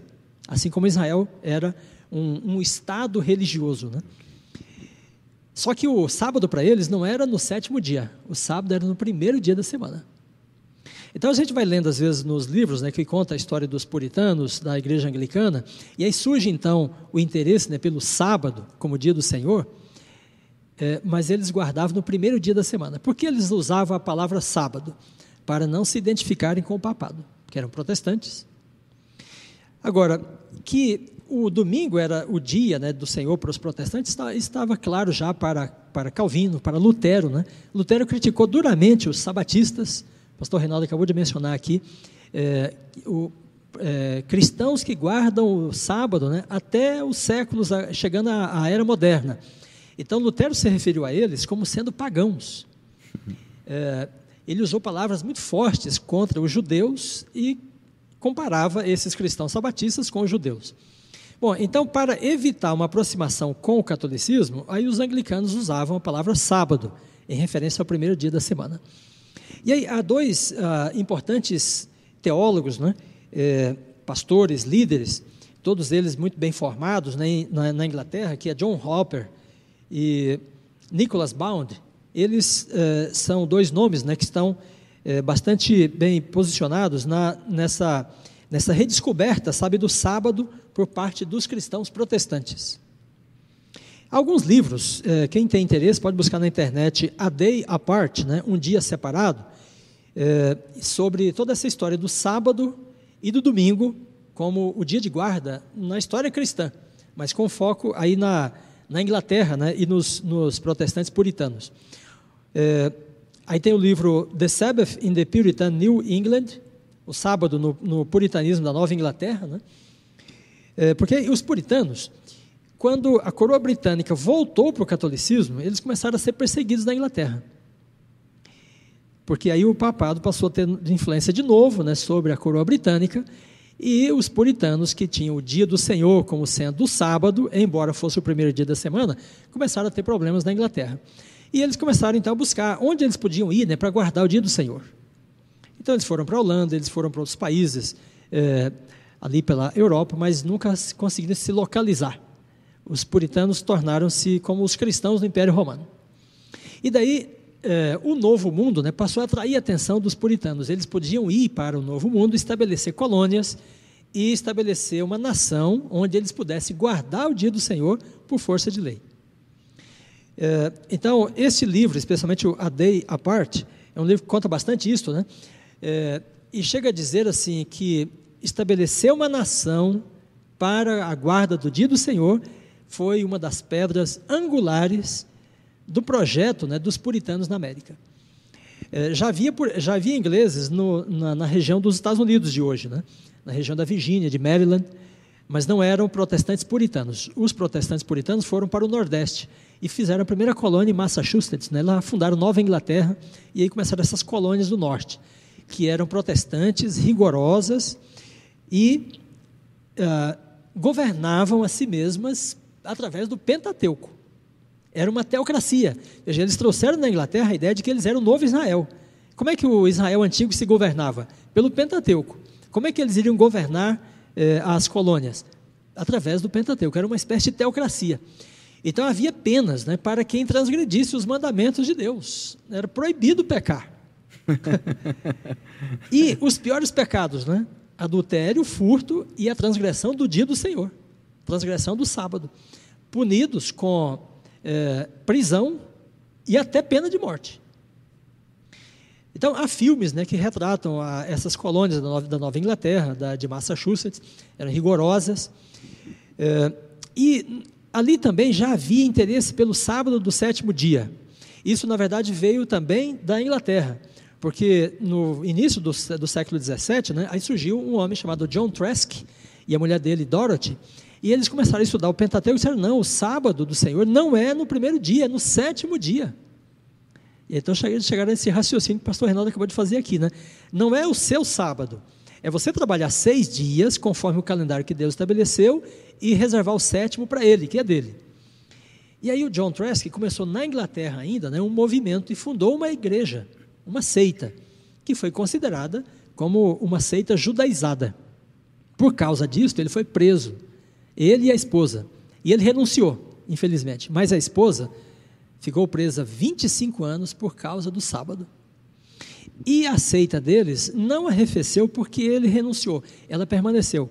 E daí vieram os batistas do sétimo dia e vários outros que guardavam o sábado no sétimo dia. Eles queriam vir para os Estados Unidos também, para as colônias americanas, mas a região de Massachusetts não os admitia, porque ali o dia do Senhor era no primeiro dia da semana e havia leis para isso. Né?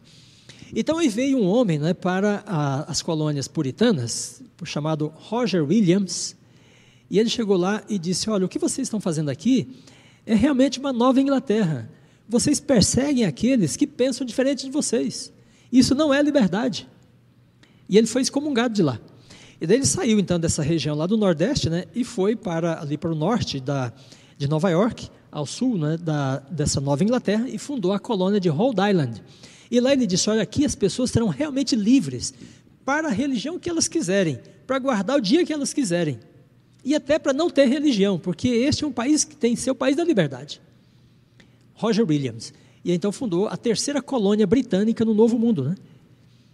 E este princípio foi o que realmente influenciou, influenciou, os pais fundadores da República, né? como Thomas Jefferson, que estabeleceu a separação de igreja e Estado. Porque Williams disse: olha, o que vocês estão fazendo aqui na Nova Inglaterra é uma igreja estatal que persegue aqueles que pensam diferente. Ele disse: aqui na, em Rhode Island, né, as pessoas serão realmente livres. Interessante, pastores, aqui, olha, daqui do Brasil, né, da América do Sul, saíram judeus perseguidos pelos jesuítas e foram estabelecer estabelecer-se lá em Rhode Island é, na colônia liderada né, por Roger Williams. Ali as pessoas podiam ter o credo que elas quisessem e guardar o dia que elas quisessem. E aí, batistas do sétimo dia vieram para é, esta região também de Rhode Island é, e passaram a guardar o sábado ali, assim como muitos judeus. Então, esta é uma história muito interessante, porque às vezes você pensa assim, bom, decreto dominical é uma coisa que os adventistas inventaram. Não, não. Há uma longa história né, de leis dominicais é, por parte dos protestantes americanos desde as colônias, né, a transgressão do dia do Senhor chegou a, a ter punição de pena de morte, prisão, é, desde a Inglaterra e dessas colônias. E por causa disso, então, vários estados americanos, depois da proclamação da República ou da Independência, né, 1776, permaneceram ainda com leis dominicais. E depois elas caíram é, em perder a vigência, né? acumulou-se uma jurisprudência na Suprema Corte dos Estados Unidos contrária a estas, a essas leis. Mas elas existem até hoje. E é importante frisar, né, na colonização puritana, protestante, né, britânica da região dos Estados Unidos, estabeleceu uma nação para guardar o dia do Senhor. O sábado, no primeiro dia da semana, era um dos primeiros objetivos. Que história incrível! É, eu queria ter essa memória para ter tudo isso de forma tão, tão clara aí, né? É, essa referência, pastor Dornelles, é, desse livro, é, repete o nome desse livro que o senhor falou, porque Eu é bem interessante. A Day Apart. A Day Apart. É, o The Sabbath in the Puritan New England. Esses não são livros adventistas, mas há o livro de Kenneth Strand, né, é, que é o Sábado é, nas, nas Escrituras e na História. Infelizmente nós não temos ele em português, é, é, o melhor livro adventista sobre o sábado. É um livro uma, que conta uma longa história né, sobre o sábado, desde a teologia do sábado na Bíblia, por toda a história cristã. E ele passa aí pelos, pelos protestantes ingleses, pela fundação da, das colônias britânicas no Novo Mundo. Né? Então, é o sábado nas escrituras e na história. The Sabbath in the Scriptures and in the History, de Kenneth Strand, que é um teólogo adventista. Obrigado, obrigado. Pastor Hernani. Bom, eu sei que o pastor Reinaldo viveu um bom tempo na América e eu quero aproveitar, pastor, para te perguntar o seguinte: a gente está aqui, a gente sempre fala o decreto dominical, Estados Unidos, besta, Estados Unidos, tudo é Estados Unidos. E como o senhor viveu um tempo lá, é, existe mesmo esse pano de fundo na América a respeito de um, da relevância do domingo e da imposição da religião por lei? É, eu vivi nos Estados Unidos durante o final dos anos, metade, final dos anos 80 e também boa parte dos anos 90. E depois eu vim para o Brasil. Então, ficamos lá, pelo menos lá, quase oito anos. É, quando foi oito anos e meio, quase nove anos, nós moramos lá nos Estados Unidos nesse período ali. Hein? E o interessante é que o pastor Dornelles apontou existem vários aspectos culturais americanos que são bem marcantes. Um deles é essa ideologia dos pais pioneiros, dos puritanos. E isso define um pouco quase a cultura americana. Essa ideologia bem por detrás deles ali. Se chama cultura, eles têm a cultura do trabalho, a cultura da, da lei, etc. Exata. Tudo isso é muito marcante. É, e isso é bem marcante. Mas também existe uma ideia de que os Estados Unidos é o novo Israel. Isso é muito forte na, na, na cabeça do americano. Isso é a nova nação sob Deus, para trazer o reino de Deus ao mundo. Isso é muito forte. Okay? Por isso, quando os Estados Unidos fala, por exemplo, os Estados Unidos vai trazer a democracia aos outros países, vai ajudar os outros países, vai trazer. Eles têm essa ideia de que os Estados Unidos é o instrumento de Deus para poder implementar o reino de Deus entre as outras nações. É, isso faz parte da cultura americana de maneira muito marcante. Vivendo lá, a gente viu também essa questão de vocabulário. Né? É interessante ver isso. Por quê? Porque os dias da semana, por exemplo, nós falamos de sábado em português, ou até no espanhol, é, é, todo mundo, ninguém tem dúvida, fica muito claro porque nós temos um dia da semana chamado sábado. Mas em inglês não tem.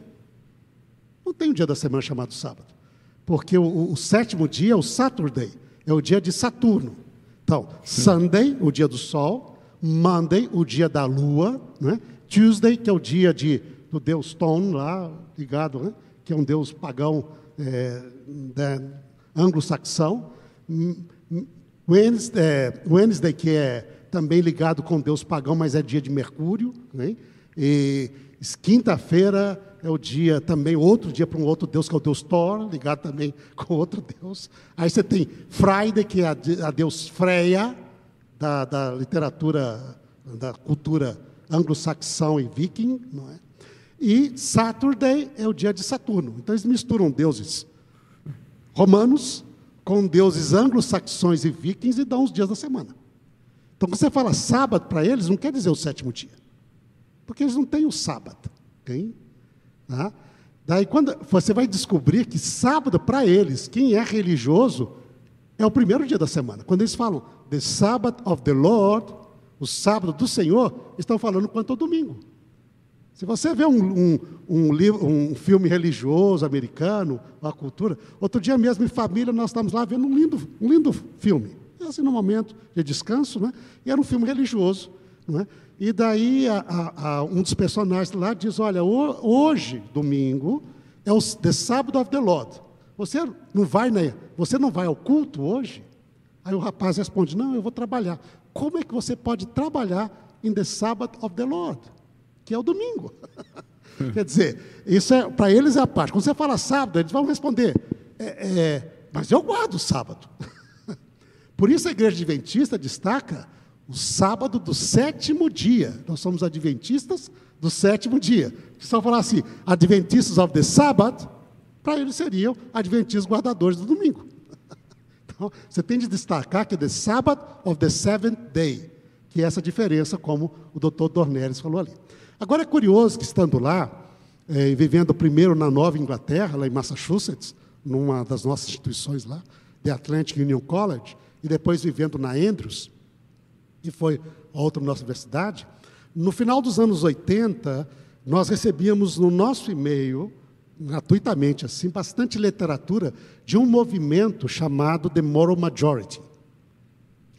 Esse movimento começou nos anos 70, quando Jimmy Carter se tornou presidente, foi o primeiro presidente americano abertamente declarado como evangélico.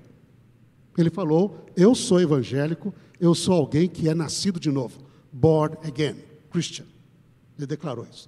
E é curioso que até então, isso nunca tinha acontecido na história americana, um presidente que era abertamente religioso. Okay? E até saiu no, no, no Times Magazine, What is to be born again? O que, que é ser nascido de novo? Que os americanos, a maioria, nem, nem entendiam. Aí diz, não, nascido de novo, indivíduo religioso, que foi batizado, tem compromisso com Cristo. E realmente o presidente Carter, ele antes foi, é, foi governador de um estado, ele era, pregava na igreja dele, era professor da escola dominical, quando nós temos escola sabatina, escola dominical, e ele tinha. Mas os evangélicos pensaram, puxa, agora nós estamos no poder. Mas só que eles se decepcionaram porque o Carter ele não se comprometeu em trazer a agenda religiosa para a agenda política, porque ele achava que as coisas são separadas, como a Constituição falava. E os evangélicos se decepcionaram com ele. E daí, na segunda vez que ele vai concorrer, aí surge um movimento chamado The Moral Majority, hein? com um pregador público grande chamado Jerry Falwell, hein? E o programa dele tinha um grande programa na televisão, em a grande igreja.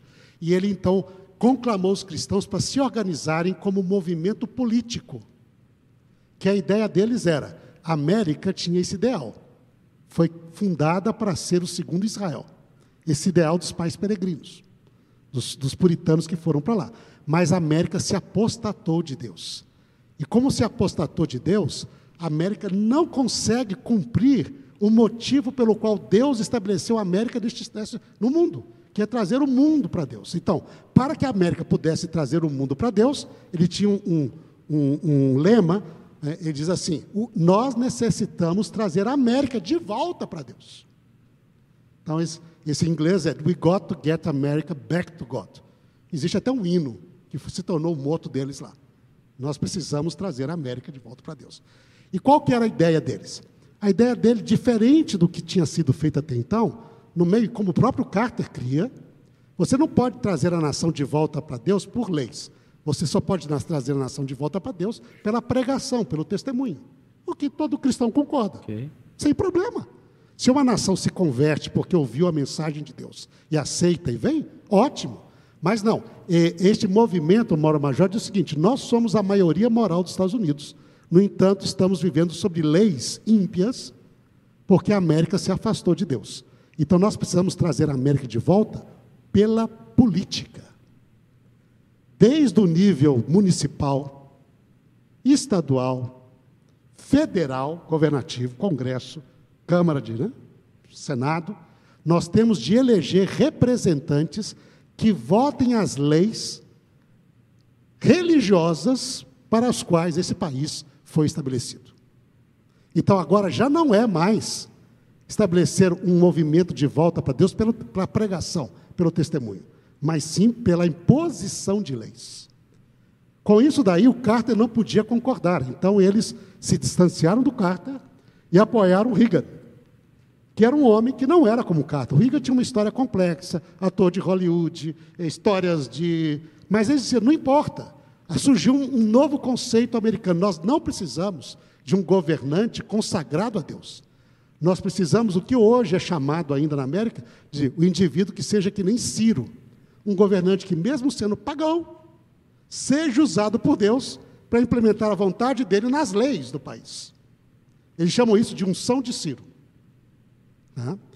O movimento The Moral Majority, no final dos anos 80, início dos anos 90, ele foi, ele foi extinto. Mas ele foi extinto porque o próprio fundador diz o seguinte: nós temos já suficientemente força política para nós podemos ir para outras direções. E eles estabeleceram uma universidade chamada The Liberty University, a Universidade da Liberdade, cujo reitor é o filho dele, até hoje. Hein? E começou outros tipos de movimentos, entre eles o chamado o novo é, movimento cristão de direita, The New Christian Right. E este movimento, então, ele está muito ativo. Hein? Eles têm uma ideia hoje, e eu até vi alguns materiais deles, desses pregadores. A ideia deles é o seguinte: nós nos equivocamos. Olha só o que eles falam. Hein? Foi importante, mas não foi, não conseguimos cumprir a vontade de Deus quando nós tentamos simplesmente pregar o Evangelho e tentar converter pessoas. Hein? Cristo não nos mandou somente a converter pessoas. Eles pegam aquele mandato de Cristo que diz: Ide por todo o mundo e fazei discípulos de todas as nações. Nós entendemos fazer discípulos de pessoas que são originárias de todas as nações. Não, eles interpretam isso, fazei as nações discípulos de Cristo. Então é discipular nações. The New Christian Right, diz, eles têm muito forte entre eles, eles estão aqui para discipular nações. E como é que você discipula nações? Diz, colocando não somente no governo, eles têm várias, várias exegeses muito interessantes. E é curioso ver que algumas dessas interpretações bíblicas dele são muito parecidas com as interpretações cristãs do terceiro século, que levou no quarto século, ou do segundo e terceiro século, ao estabelecimento do, dessa união Roma e cristianismo, lá com o decreto de, de, de Constantino. Constantino. Qual que é o princípio? Eles, por exemplo, eles usam, em vez de usar um método bíblico bem estabelecido na Bíblia, sólido, etc., eles passaram a usar novamente o um método alegórico. Alegoria. E a partir da alegoria, eles começam a interpretar. Por exemplo, no primeiro século, eles falavam que Constantino, por exemplo, o método alegórico, falava que a pedra lá de Daniel 2, que vem e destrói a estátua, é Constantino. Isso é um método alegórico, diz método Constantino, tem? que veio, estabeleceu, e a montanha que vai dominar a terra é a igreja, aceita por todo mundo, dominada no mundo todo. Isso se tornou o fundamento da visão da Igreja Católica durante a Idade Média. O Papa como governante de todas as nações e todo mundo submisso a ele. Essa visão de interpretação de que o reino de Deus tem estabelecido aqui na terra pela igreja através da política. Okay? E a política é o instrumento de Deus. Pois a mesma coisa acontece agora. Por exemplo, eles têm uma interpretação interessante chamada o mandato das sete montanhas. Eu não sei se vocês já ouviram falar nisso, mas isso é muito comum lá e aqui no Brasil, entre os evangélicos. O que, que são essas sete montanhas? Então, eles pegam lá e dizem assim: Apocalipse 17 fala da prostituta, a mulher lá, sentada sobre a besta que tem sete cabeças. E depois diz: essas sete cabeças são sete montanhas, sobre a qual se assenta a mulher. Certo? Ele diz: a mulher é representante de Satanás. Satanás está assentado sobre as montanhas deste mundo.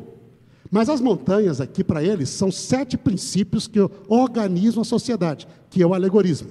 Quais são eles? Igreja, família, mídia, okay? Estado, governo, etc. São sete montanhas. Então, Satanás está assentado sobre as sete montanhas. Ele domina, porque ele domina esses elementos culturais, elementos constitutivos de uma nação. Então, o que, que nós temos de fazer? Isaías 2, segundo a interpretação deles. E o monte do Senhor será colocado sobre todos os montes, e todas as nações virão ao Senhor. Então, nós temos de tirar Satanás dessas sete montanhas, da liderança da igreja, do governo, da, da mídia, okay? do entertainment, okay? do, da escola, educação, e botar representantes de Deus. E se nós tivermos representantes de Deus sobre cada um desses elementos sociais, nós iremos converter a nação. Isto por meio de leis. Ora, esse é o mesmo tipo de pensamento que nós vemos na Idade Média, no início da Idade Média. O mesmo tipo de pensamento hoje, e esse movimento é o movimento hoje que está por detrás de, de quem está no governo americano. Eles falam, o presidente hoje tem muitos escândalos. Fala palavrão. Okay? Teve três casamentos. Teve um monte de casos extraconjugais. Foi desonesto nos negócios. Ele diz: não importa, ele tem a unção de Ciro. Ciro era um pagão, mas Deus usou Ciro para estabelecer a vontade dele na história. Unção de Ciro. Okay? E é interessante que existe, eu vi até um trabalho científico publicado numa revista que esse mesmo pensamento está passando para vários grupos evangélicos brasileiros, onde não importa o que o governante é, desde que ele implemente hein, esse plano de dominar os elementos sociais com valores cristãos e impor leis que obriguem isto. O resultado disso, como nós estamos vendo, a gente vê na América e vemos agora também no Brasil, é intolerância religiosa. Como foi na Idade Média, também foi. Então, por exemplo, nos Estados Unidos, você tem um, algum aspecto que eles consideram que não é segundo a, uma boa religião, eles vão protestar e serem agressivos, inclusive agora usando armas. Aqui no Brasil nós vimos aí, a pessoa, por exemplo, eu acho que a pessoa tem todo o direito em, é, por exemplo, ter a sua convicção sobre o aborto, por exemplo. Mas nós passamos há pouco tempo agora sobre uma discussão muito forte, onde a vítima de uma agressão física se tornou uma delinquente, uma criminosa, porque passou por um aborto porque não tinha condições físicas de ter o bebê, porque foi, foi violentada por uma familiar, mas quem que no final virou bandido na história? A menina, pequenininha, criancinha. E aí nós tivemos gente protestando, gente que poderia até agredir essa criança, porque ela fez isso. E gente hoje que se diz evangélica, defensora de valores sociais e divinos, que diz: Eu vou pegar na arma e te, e te encher de porrada. Foi essa a ideia. Hein? Por essa ideia, então, nós vimos na Idade Média e nós estamos vendo hoje, tanto na América como em outros países, que estão adotando esse mesmo tipo de ideia, pastor Elias. É pastor impressionante. Impressionante isso, pastor. Pastor, quanta coisa, não é mesmo? Quanta coisa maravilhosa a gente está aprendendo aqui. Sabe, muitas pessoas acham que tudo isso vai ser um protesto contra os adventistas do sétimo dia. E parece que existe um, uma opinião entre as pessoas que o problema é contra o adventismo. Quando, na verdade, pelo que a gente está ouvindo aqui, é muito mais do que isso. Os adventistas do sétimo dia, nós não somos o centro de todas as, as coisas que acontecem no mundo, mas é muito maior do que isso, não é, pastor Reinaldo? Nós, aliás, mesmo, pastor Renato, nós, somos, nós temos a, a instituição sobre liberdade religiosa e direito das pessoas mais antiga do mundo. Os adventistas mantêm. De onde nós defendemos a, a, o direito de ter a sua fé que a pessoa quiser ter, ou até não ter, nós defendemos o direito. Nós acreditamos na importância da fé de Deus.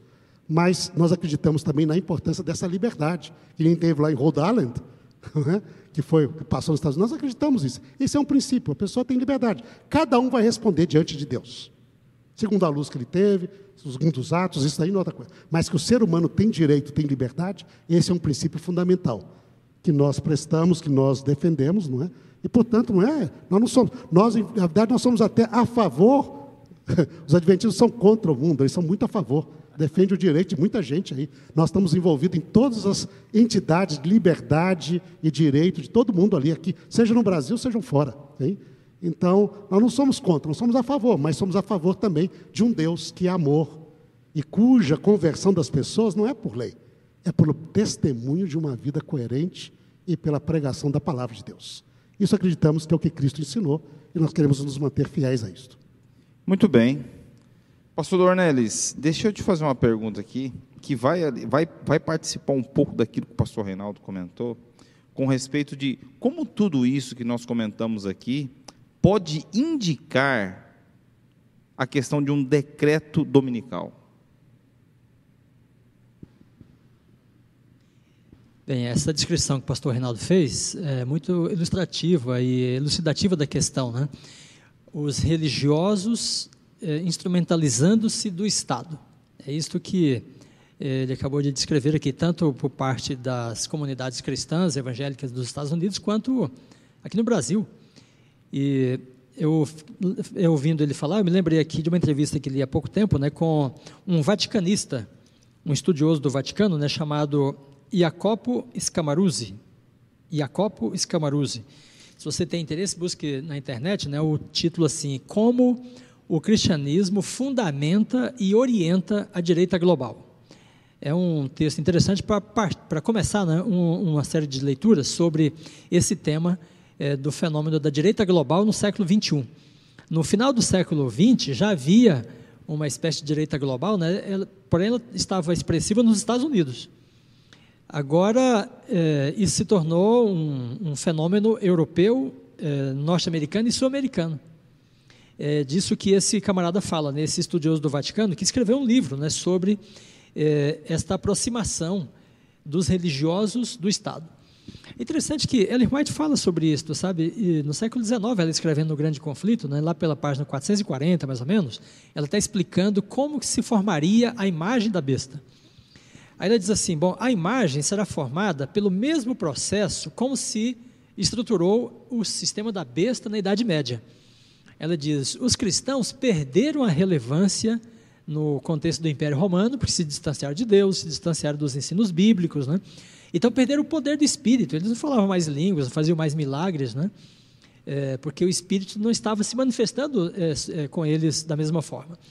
Então eles assim, como eles perderam o poder espiritual, a conexão com Deus, eles buscaram o poder e a influência sobre a sociedade de que forma? Instrumentalizando-se do Estado. Então eles se aproximam né, do, da estrutura do, do Estado. E aí vem o bispo de Roma, né, que consegue articular-se como uma liderança sobre todos os, os povos bárbaros né, que tomaram conta da da, do, do, território do Império Romano, quando caiu no quinto século. Bom, por que, que os, protest... os, os evangélicos, né, os cristãos, hoje querem nomear, eh, querem eleger né, eh, presidentes, deputados e senadores e prefeitos, governadores, eh, juízes para a Suprema Corte, né? porque eles entenderam, eles, entenderam né, que para influenciarem a sociedade, eles têm de usar o poder civil, não mais o poder de Deus. Porque do poder de Deus parece que eles estão, estão esvaziados dele. Então, a, a igreja aproximando-se da política né, é o fenômeno da direita global. A gente vê, por exemplo, aí o nosso presidente falar que ele vai eleger né, um, um cara tremendamente evangélico, terrivelmente evangélico, né, como juiz da Suprema Corte, ou do, do STF. Né? Uhum. Por quê? Exatamente por causa dessa lógica que o pastor Reinaldo acabou de descrever. É uma tentativa, é um, um, um plano né, de mudança da sociedade por força de lei pela imposição né, da lei de Deus ou dos princípios da igreja através do instrumento do Estado. Bom, este é o autêntico adultério espiritual que é descrito em Apocalipse 17, que ele também acabou de descrever aqui. A mulher montada na besta é a igreja é, dominando o Estado. E aí ela impõe, né, por força de lei, os seus princípios, suas leis, seus valores, seus costumes. Né? Agora, por que ela precisa do Estado e da lei? Porque ela carece do poder de Deus. Não tem mais o poder de Deus. E para ser relevante, ela tem de se tornar influente na sociedade pelos mecanismos né, da própria sociedade.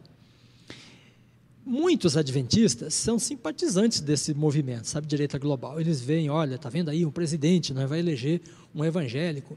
Olha, no Brasil, o, o presidente da CAPES né, agora é também um evangélico. E tem o seu mérito isto. Claro.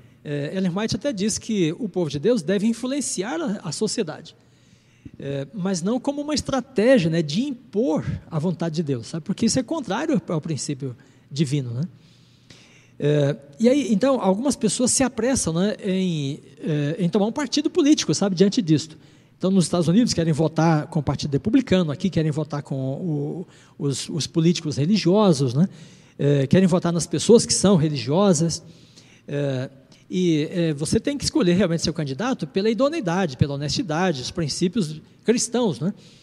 Agora, você deve é, tá, ter bem claro em mente o seguinte: a direita global, que é influente hoje na América do Sul, é, na América do Norte, na Itália, é, na França, é, na Rússia, que é o fenômeno que esse, esse é, Jacopo Scamarauzzi analisa, né? essa direita global quer muita coisa além daquilo que está aparecendo aí.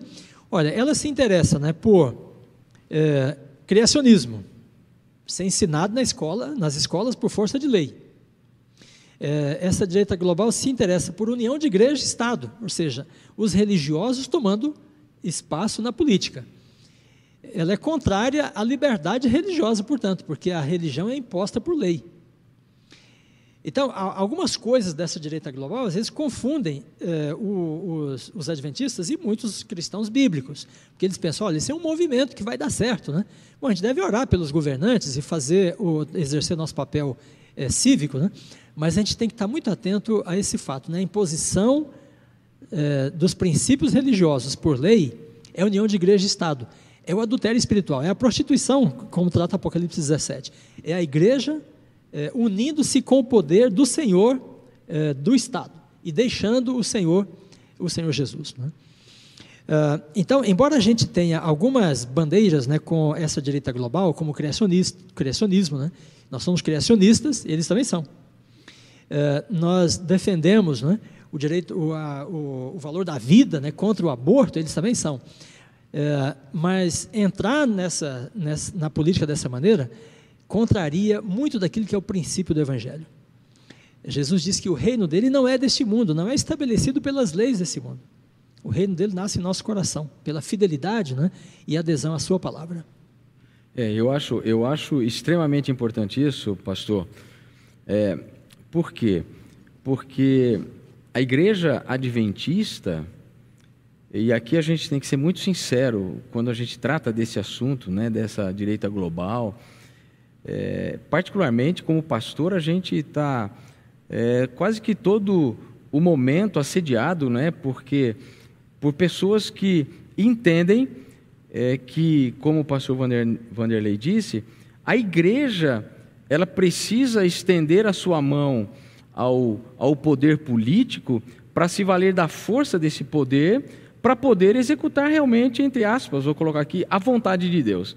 Então, é um processo inverso. Né? Então, você vê, eu não tenho particularmente nada contra, é, como alguém, não sei qual de vocês dois já disseram, por exemplo, de um cristão é, se envolver na política. Eu acho que isso é uma questão de liberdade religiosa, é, pessoas idôneas, e nós temos aqui, vale, vale salientar, nós temos bons irmãos nossos, bons cristãos nossos, que estão aí militando no, no poder político, é, outros tentando ingressar-se no poder político, está tudo certo. E a igreja não vê isso com maus olhos, a igreja ela não, não interfere nesse processo. É, apenas a igreja, ela como instituição, como um instrumento de Deus aqui nessa terra, ela tem uma visão diferente do seu papel em relação à política. Esse é um ponto estratégico.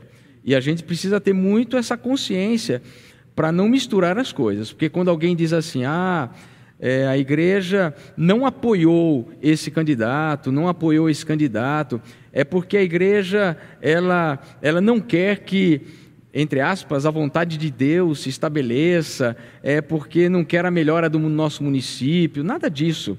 Ao contrário, nós queremos a paz, queremos a harmonia, queremos a liberdade de culto, queremos todas essas coisas que a liberdade religiosa defende e que são coisas extremamente importantes para nós, principalmente no contexto da pregação do Evangelho, não é?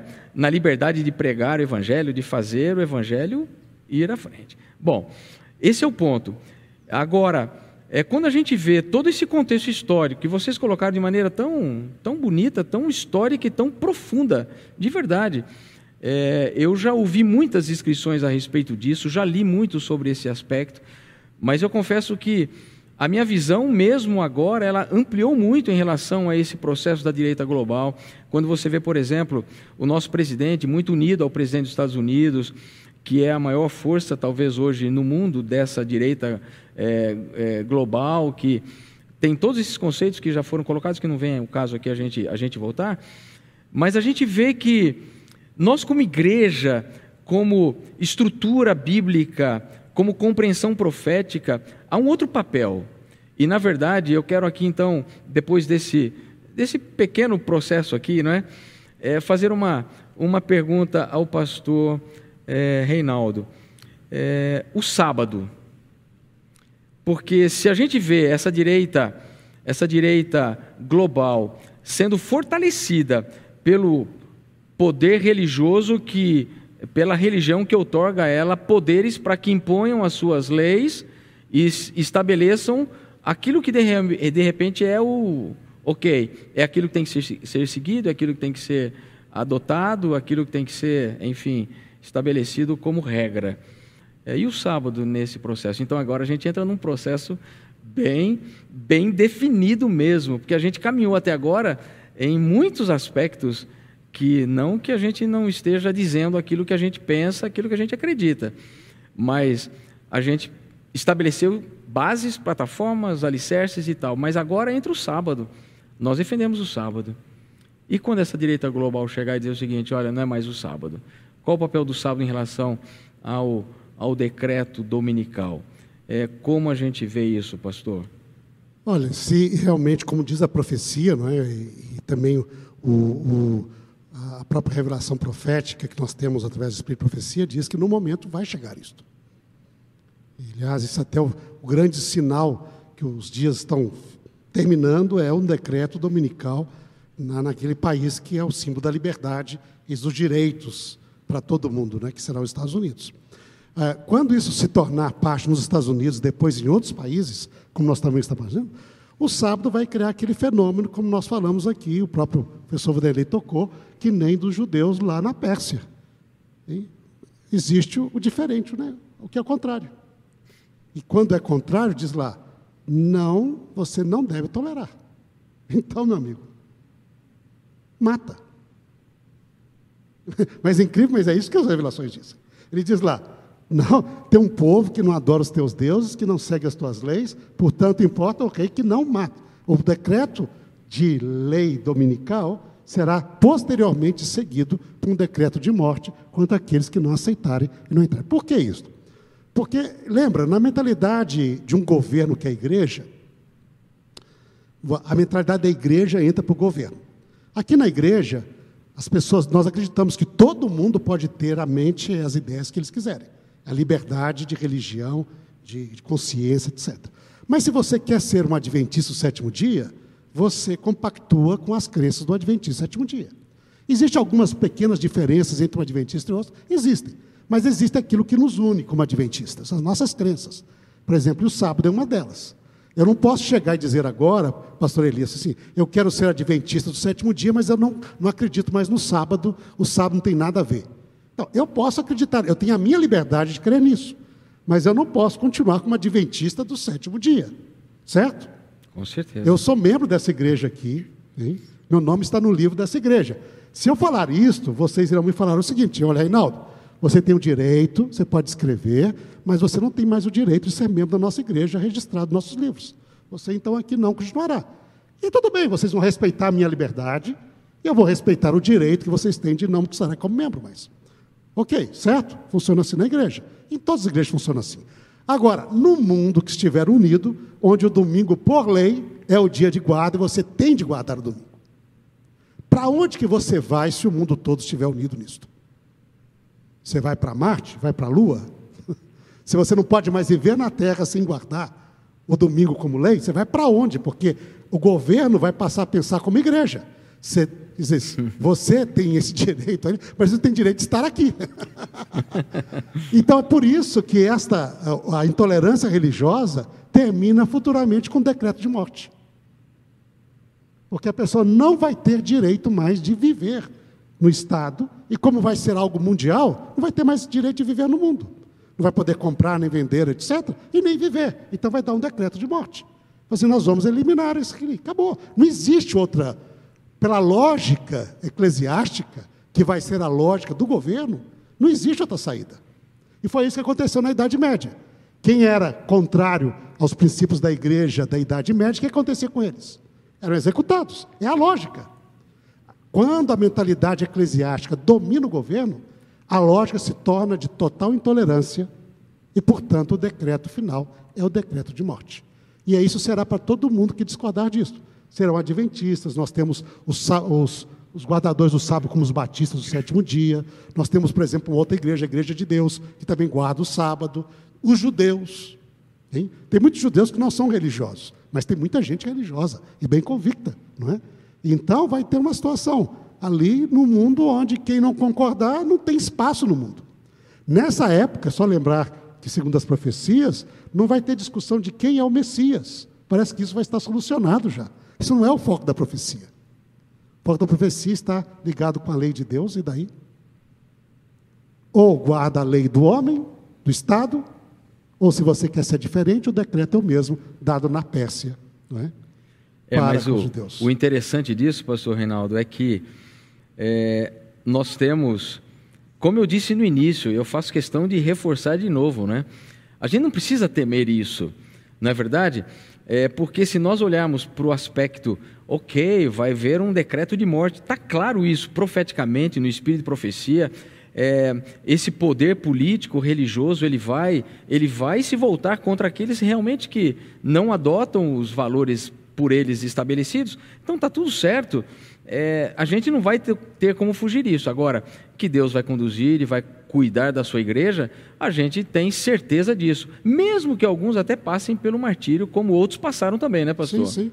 Porque lembra que o final da profecia é que Jesus volta para libertar o seu povo. Como os judeus foram libertados na Pérsia e foram salvos, etc., haverá também a salvação do povo de Deus no final dos tempos, neste contexto de intolerância, perseguição e até decreto. De Essa é uma história extraordinária, né? Eu penso que a gente vai ter aí a oportunidade para, em outras lives, conversarmos muito sobre isso, porque é um assunto que ele é inesgotável, né? A gente vai conversando e, e a mente já começa a vir outras coisas importantes. E eu vejo aqui, olha, o nosso tempo, ele já foi, não é?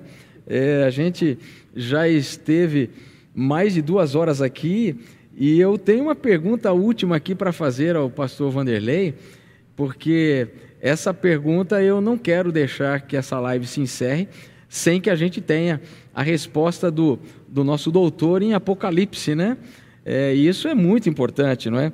De que forma o Apocalipse sinaliza uma lei dominical nos últimos dias da história da humanidade? Eu queria que você respondesse essa pergunta, vai ser a última, é, mas é muito importante para nós que somos adventistas do sétimo dia, para aqueles que não são adventistas, mas são também observadores e guardadores do sábado, a gente precisa ter isso em mente, de como a profecia, de como o Apocalipse, ela, é, ele estabelece esse fundamento da lei dominical para os últimos dias da história da humanidade. Não temos como fugir disso, profeticamente. Então, mostre para a gente isso, pastor.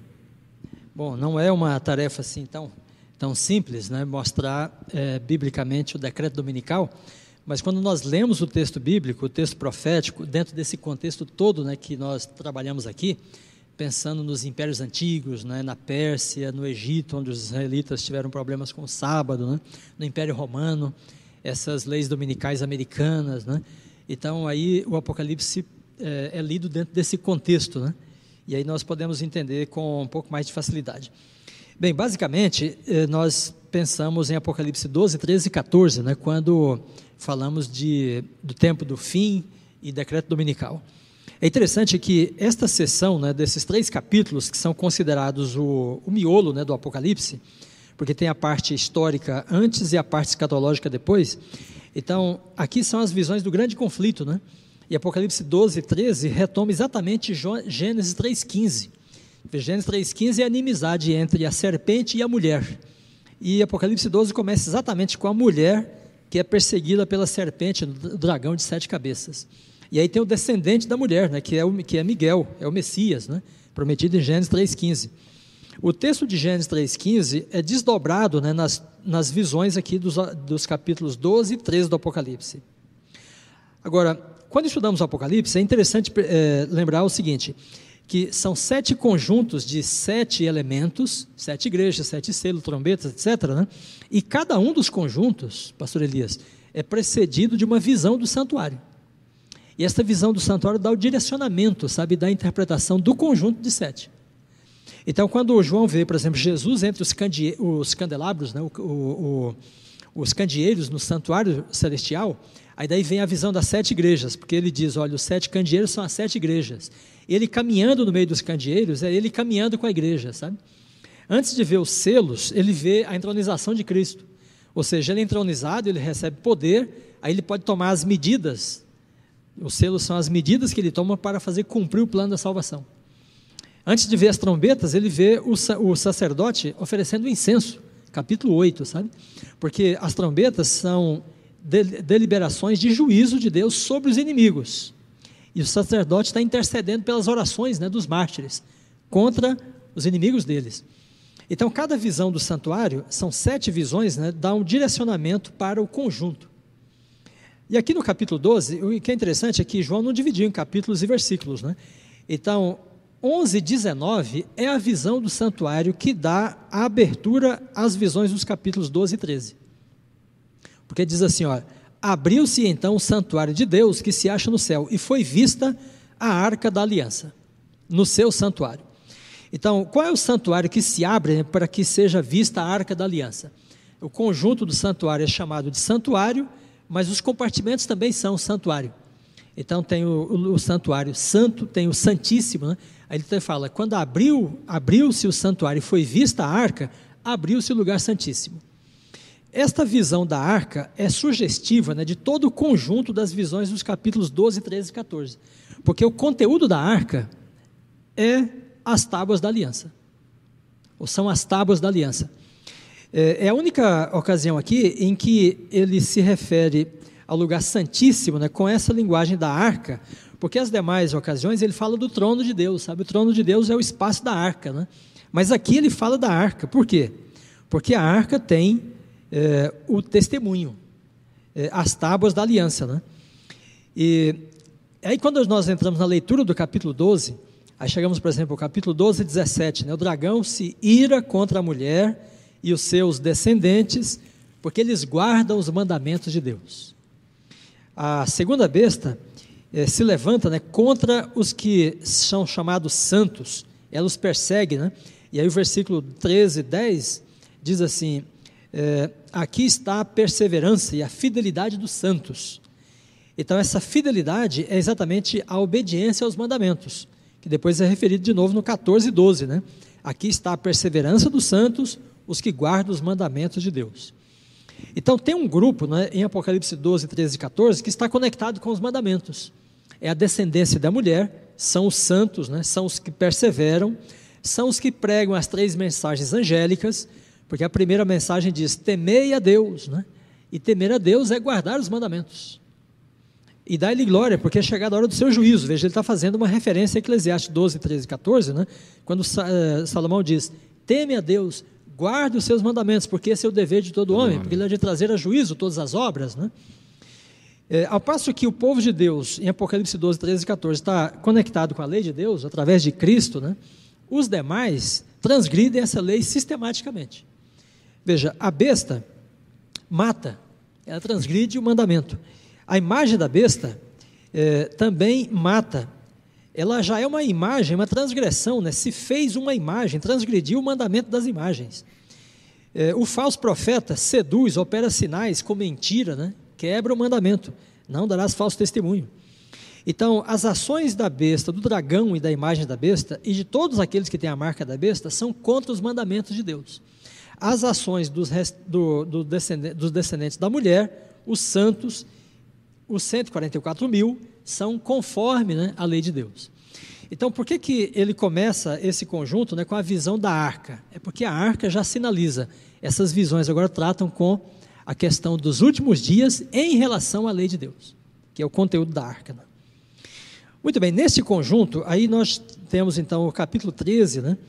É, verso 16, a todos, pequenos e grandes, ricos e pobres, livres e escravos, ou seja, uma questão global, né, universal, faz que lhe seja dada certa marca sobre a mão direita ou sobre a fronte, para que ninguém possa comprar ou vender, senão aquele que tem a marca, o nome é, ou o número do seu nome. Aí vem então o código 666, etc. Interessante é que quando você prossegue a leitura, né, sem parar, é, no 13 para o 14, então, quando termina de dizer que um grupo recebe a marca, que é o nome ou o número da besta, aí diz, 14, verso 1, né? Eu olhei e eis o cordeiro em pé sobre o monte Sião, e com ele 144 mil, tendo na fronte escrito o seu nome e o nome de seu pai. Veja aí, é, formou um quadro, né? porque você tem um grupo que tem a marca da besta, e agora tem um grupo que tem o selo de Deus.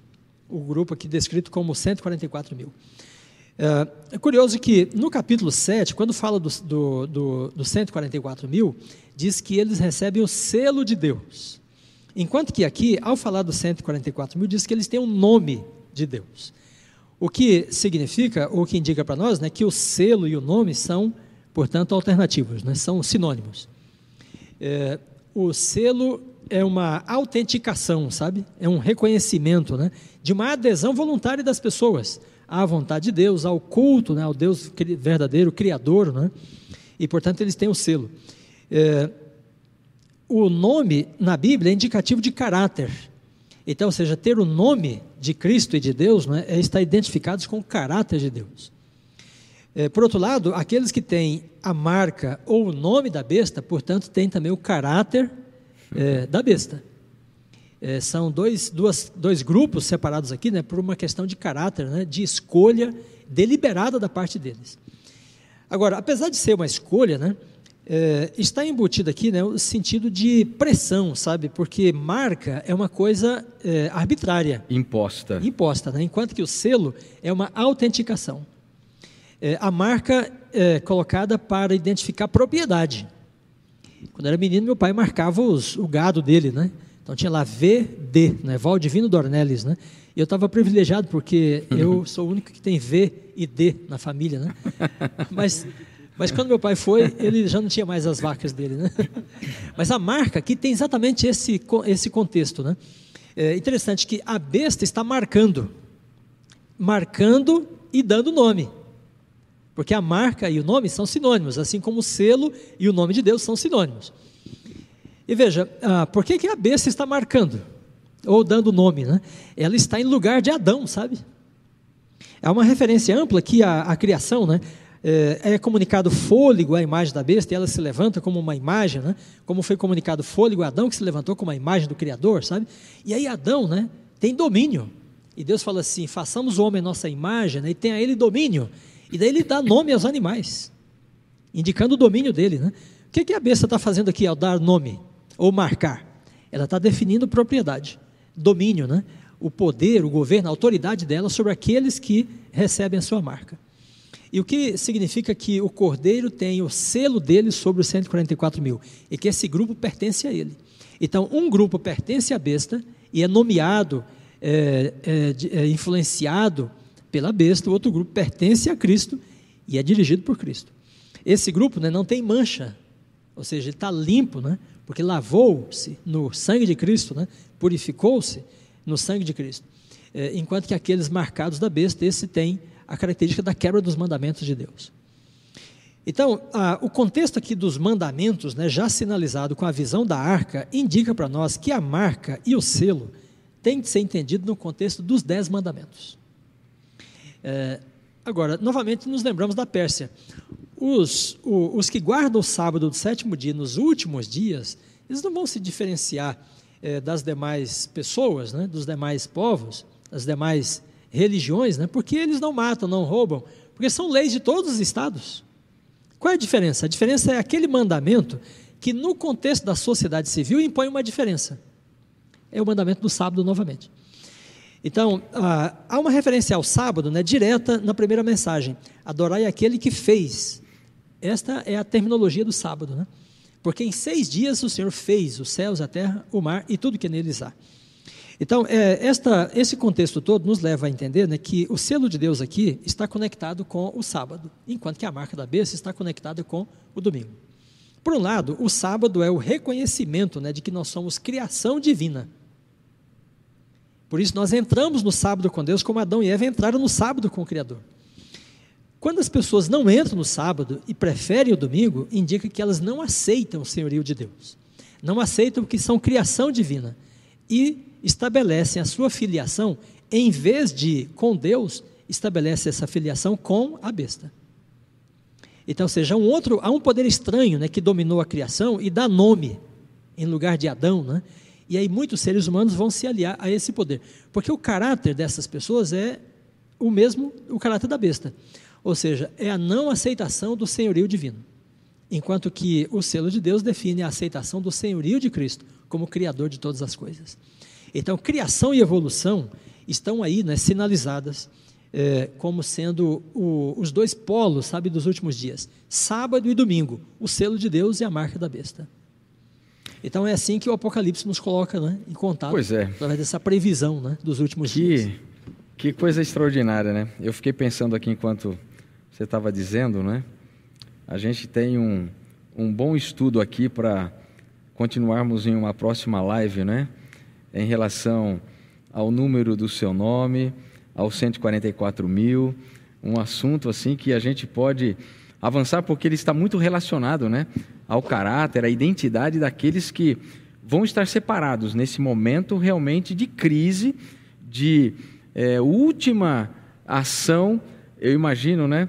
Pelo que a Bíblia diz, do inimigo na tentativa de dissuadi-lo de ser fiel ao Senhor, porque nesse momento de crise, é, eu imagino assim que é, muitos realmente vão abandonar a sua fé, porque não confiaram em Deus. Outros, é, por verem que é, existe um remanescente fiel, vão se unir a esse remanescente fiel. É o sai dela, povo meu, não é? Eles virão para esse, para esse corpo de fiéis que estarão em pé diante do Senhor, a despeito de qualquer decreto, a despeito de qualquer lei, a despeito de qualquer punição que ele tiver que enfrentar. Então, é, eu acho que o grande desafio nosso aqui hoje é trazer para as pessoas que nos assistiram, para os milhares de é, adventistas, cristãos, evangélicos, de que o Senhor está cuidando e vai cuidar dessa igreja. E a gente não precisa temer nada do que vier pela frente, pastor. Só uma última palavrinha, pastor Brenha. Veja que aquele que não tem a marca não pode comprar e nem vender, não é? O que, que, pode fazer uma pessoa do mundo hoje que não puder comprar e nem vender? É como o pastor Reinaldo estava dizendo, não tem como viver aqui. E esta é uma linguagem né, que aponta exatamente para o tempo em que vivemos, porque hoje não tem mais cidadão, não tem o, o, o membro da polis, né? hoje são os consumidores, porque o comércio tomou conta de toda a vida e a atividade humana. Então, comprar e vender aqui aponta exatamente para esse tempo é, e aí a marca da besta, então, é uma, dizer, é uma espécie de proibição de alienamento né, para aqueles que é, têm uma outra, uma outra filiação. Agora, veja, o capítulo 14 começa com 144 mil em segurança com o cordeiro. Né? Qual o destino desses que não vão poder comprar e nem vender?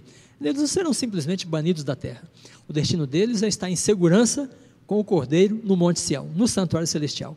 Qual o destino daqueles que têm a marca da besta? A terceira mensagem angélica diz: Se alguém adora a besta e a sua imagem e recebe a sua marca, esse vai beber do vinho da cólera de Deus.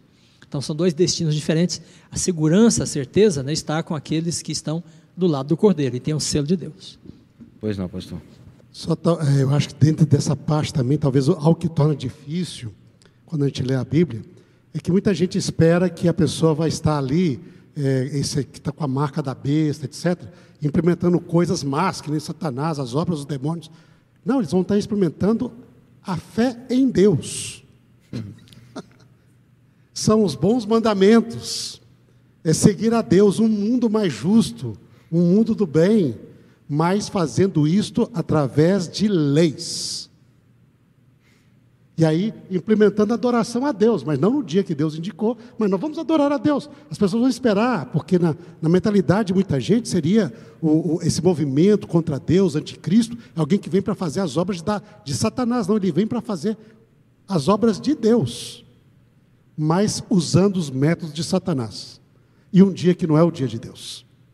E aí que está a dificuldade, porque não é um negócio, não é um movimento satânico que vem para fazer o mal sobre a terra. É um movimento que quer fazer o bem sobre a terra, mas usando aquilo que Satanás usa, que é a imposição, que é a lei, e que então vem intolerância e até a depois eliminação daqueles que não concordam.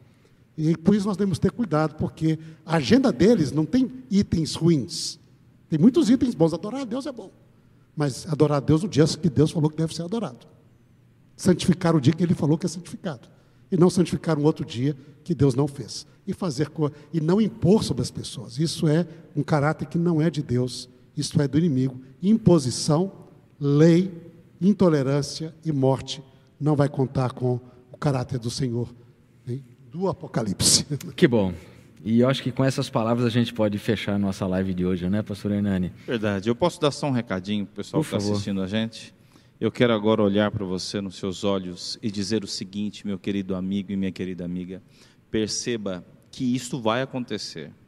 O mundo já indica isso. E hoje, talvez, depois de tanta informação, já esteja na hora de você tomar sua decisão. E pensar que é inevitável que aconteça. Então comece hoje a construir sua fé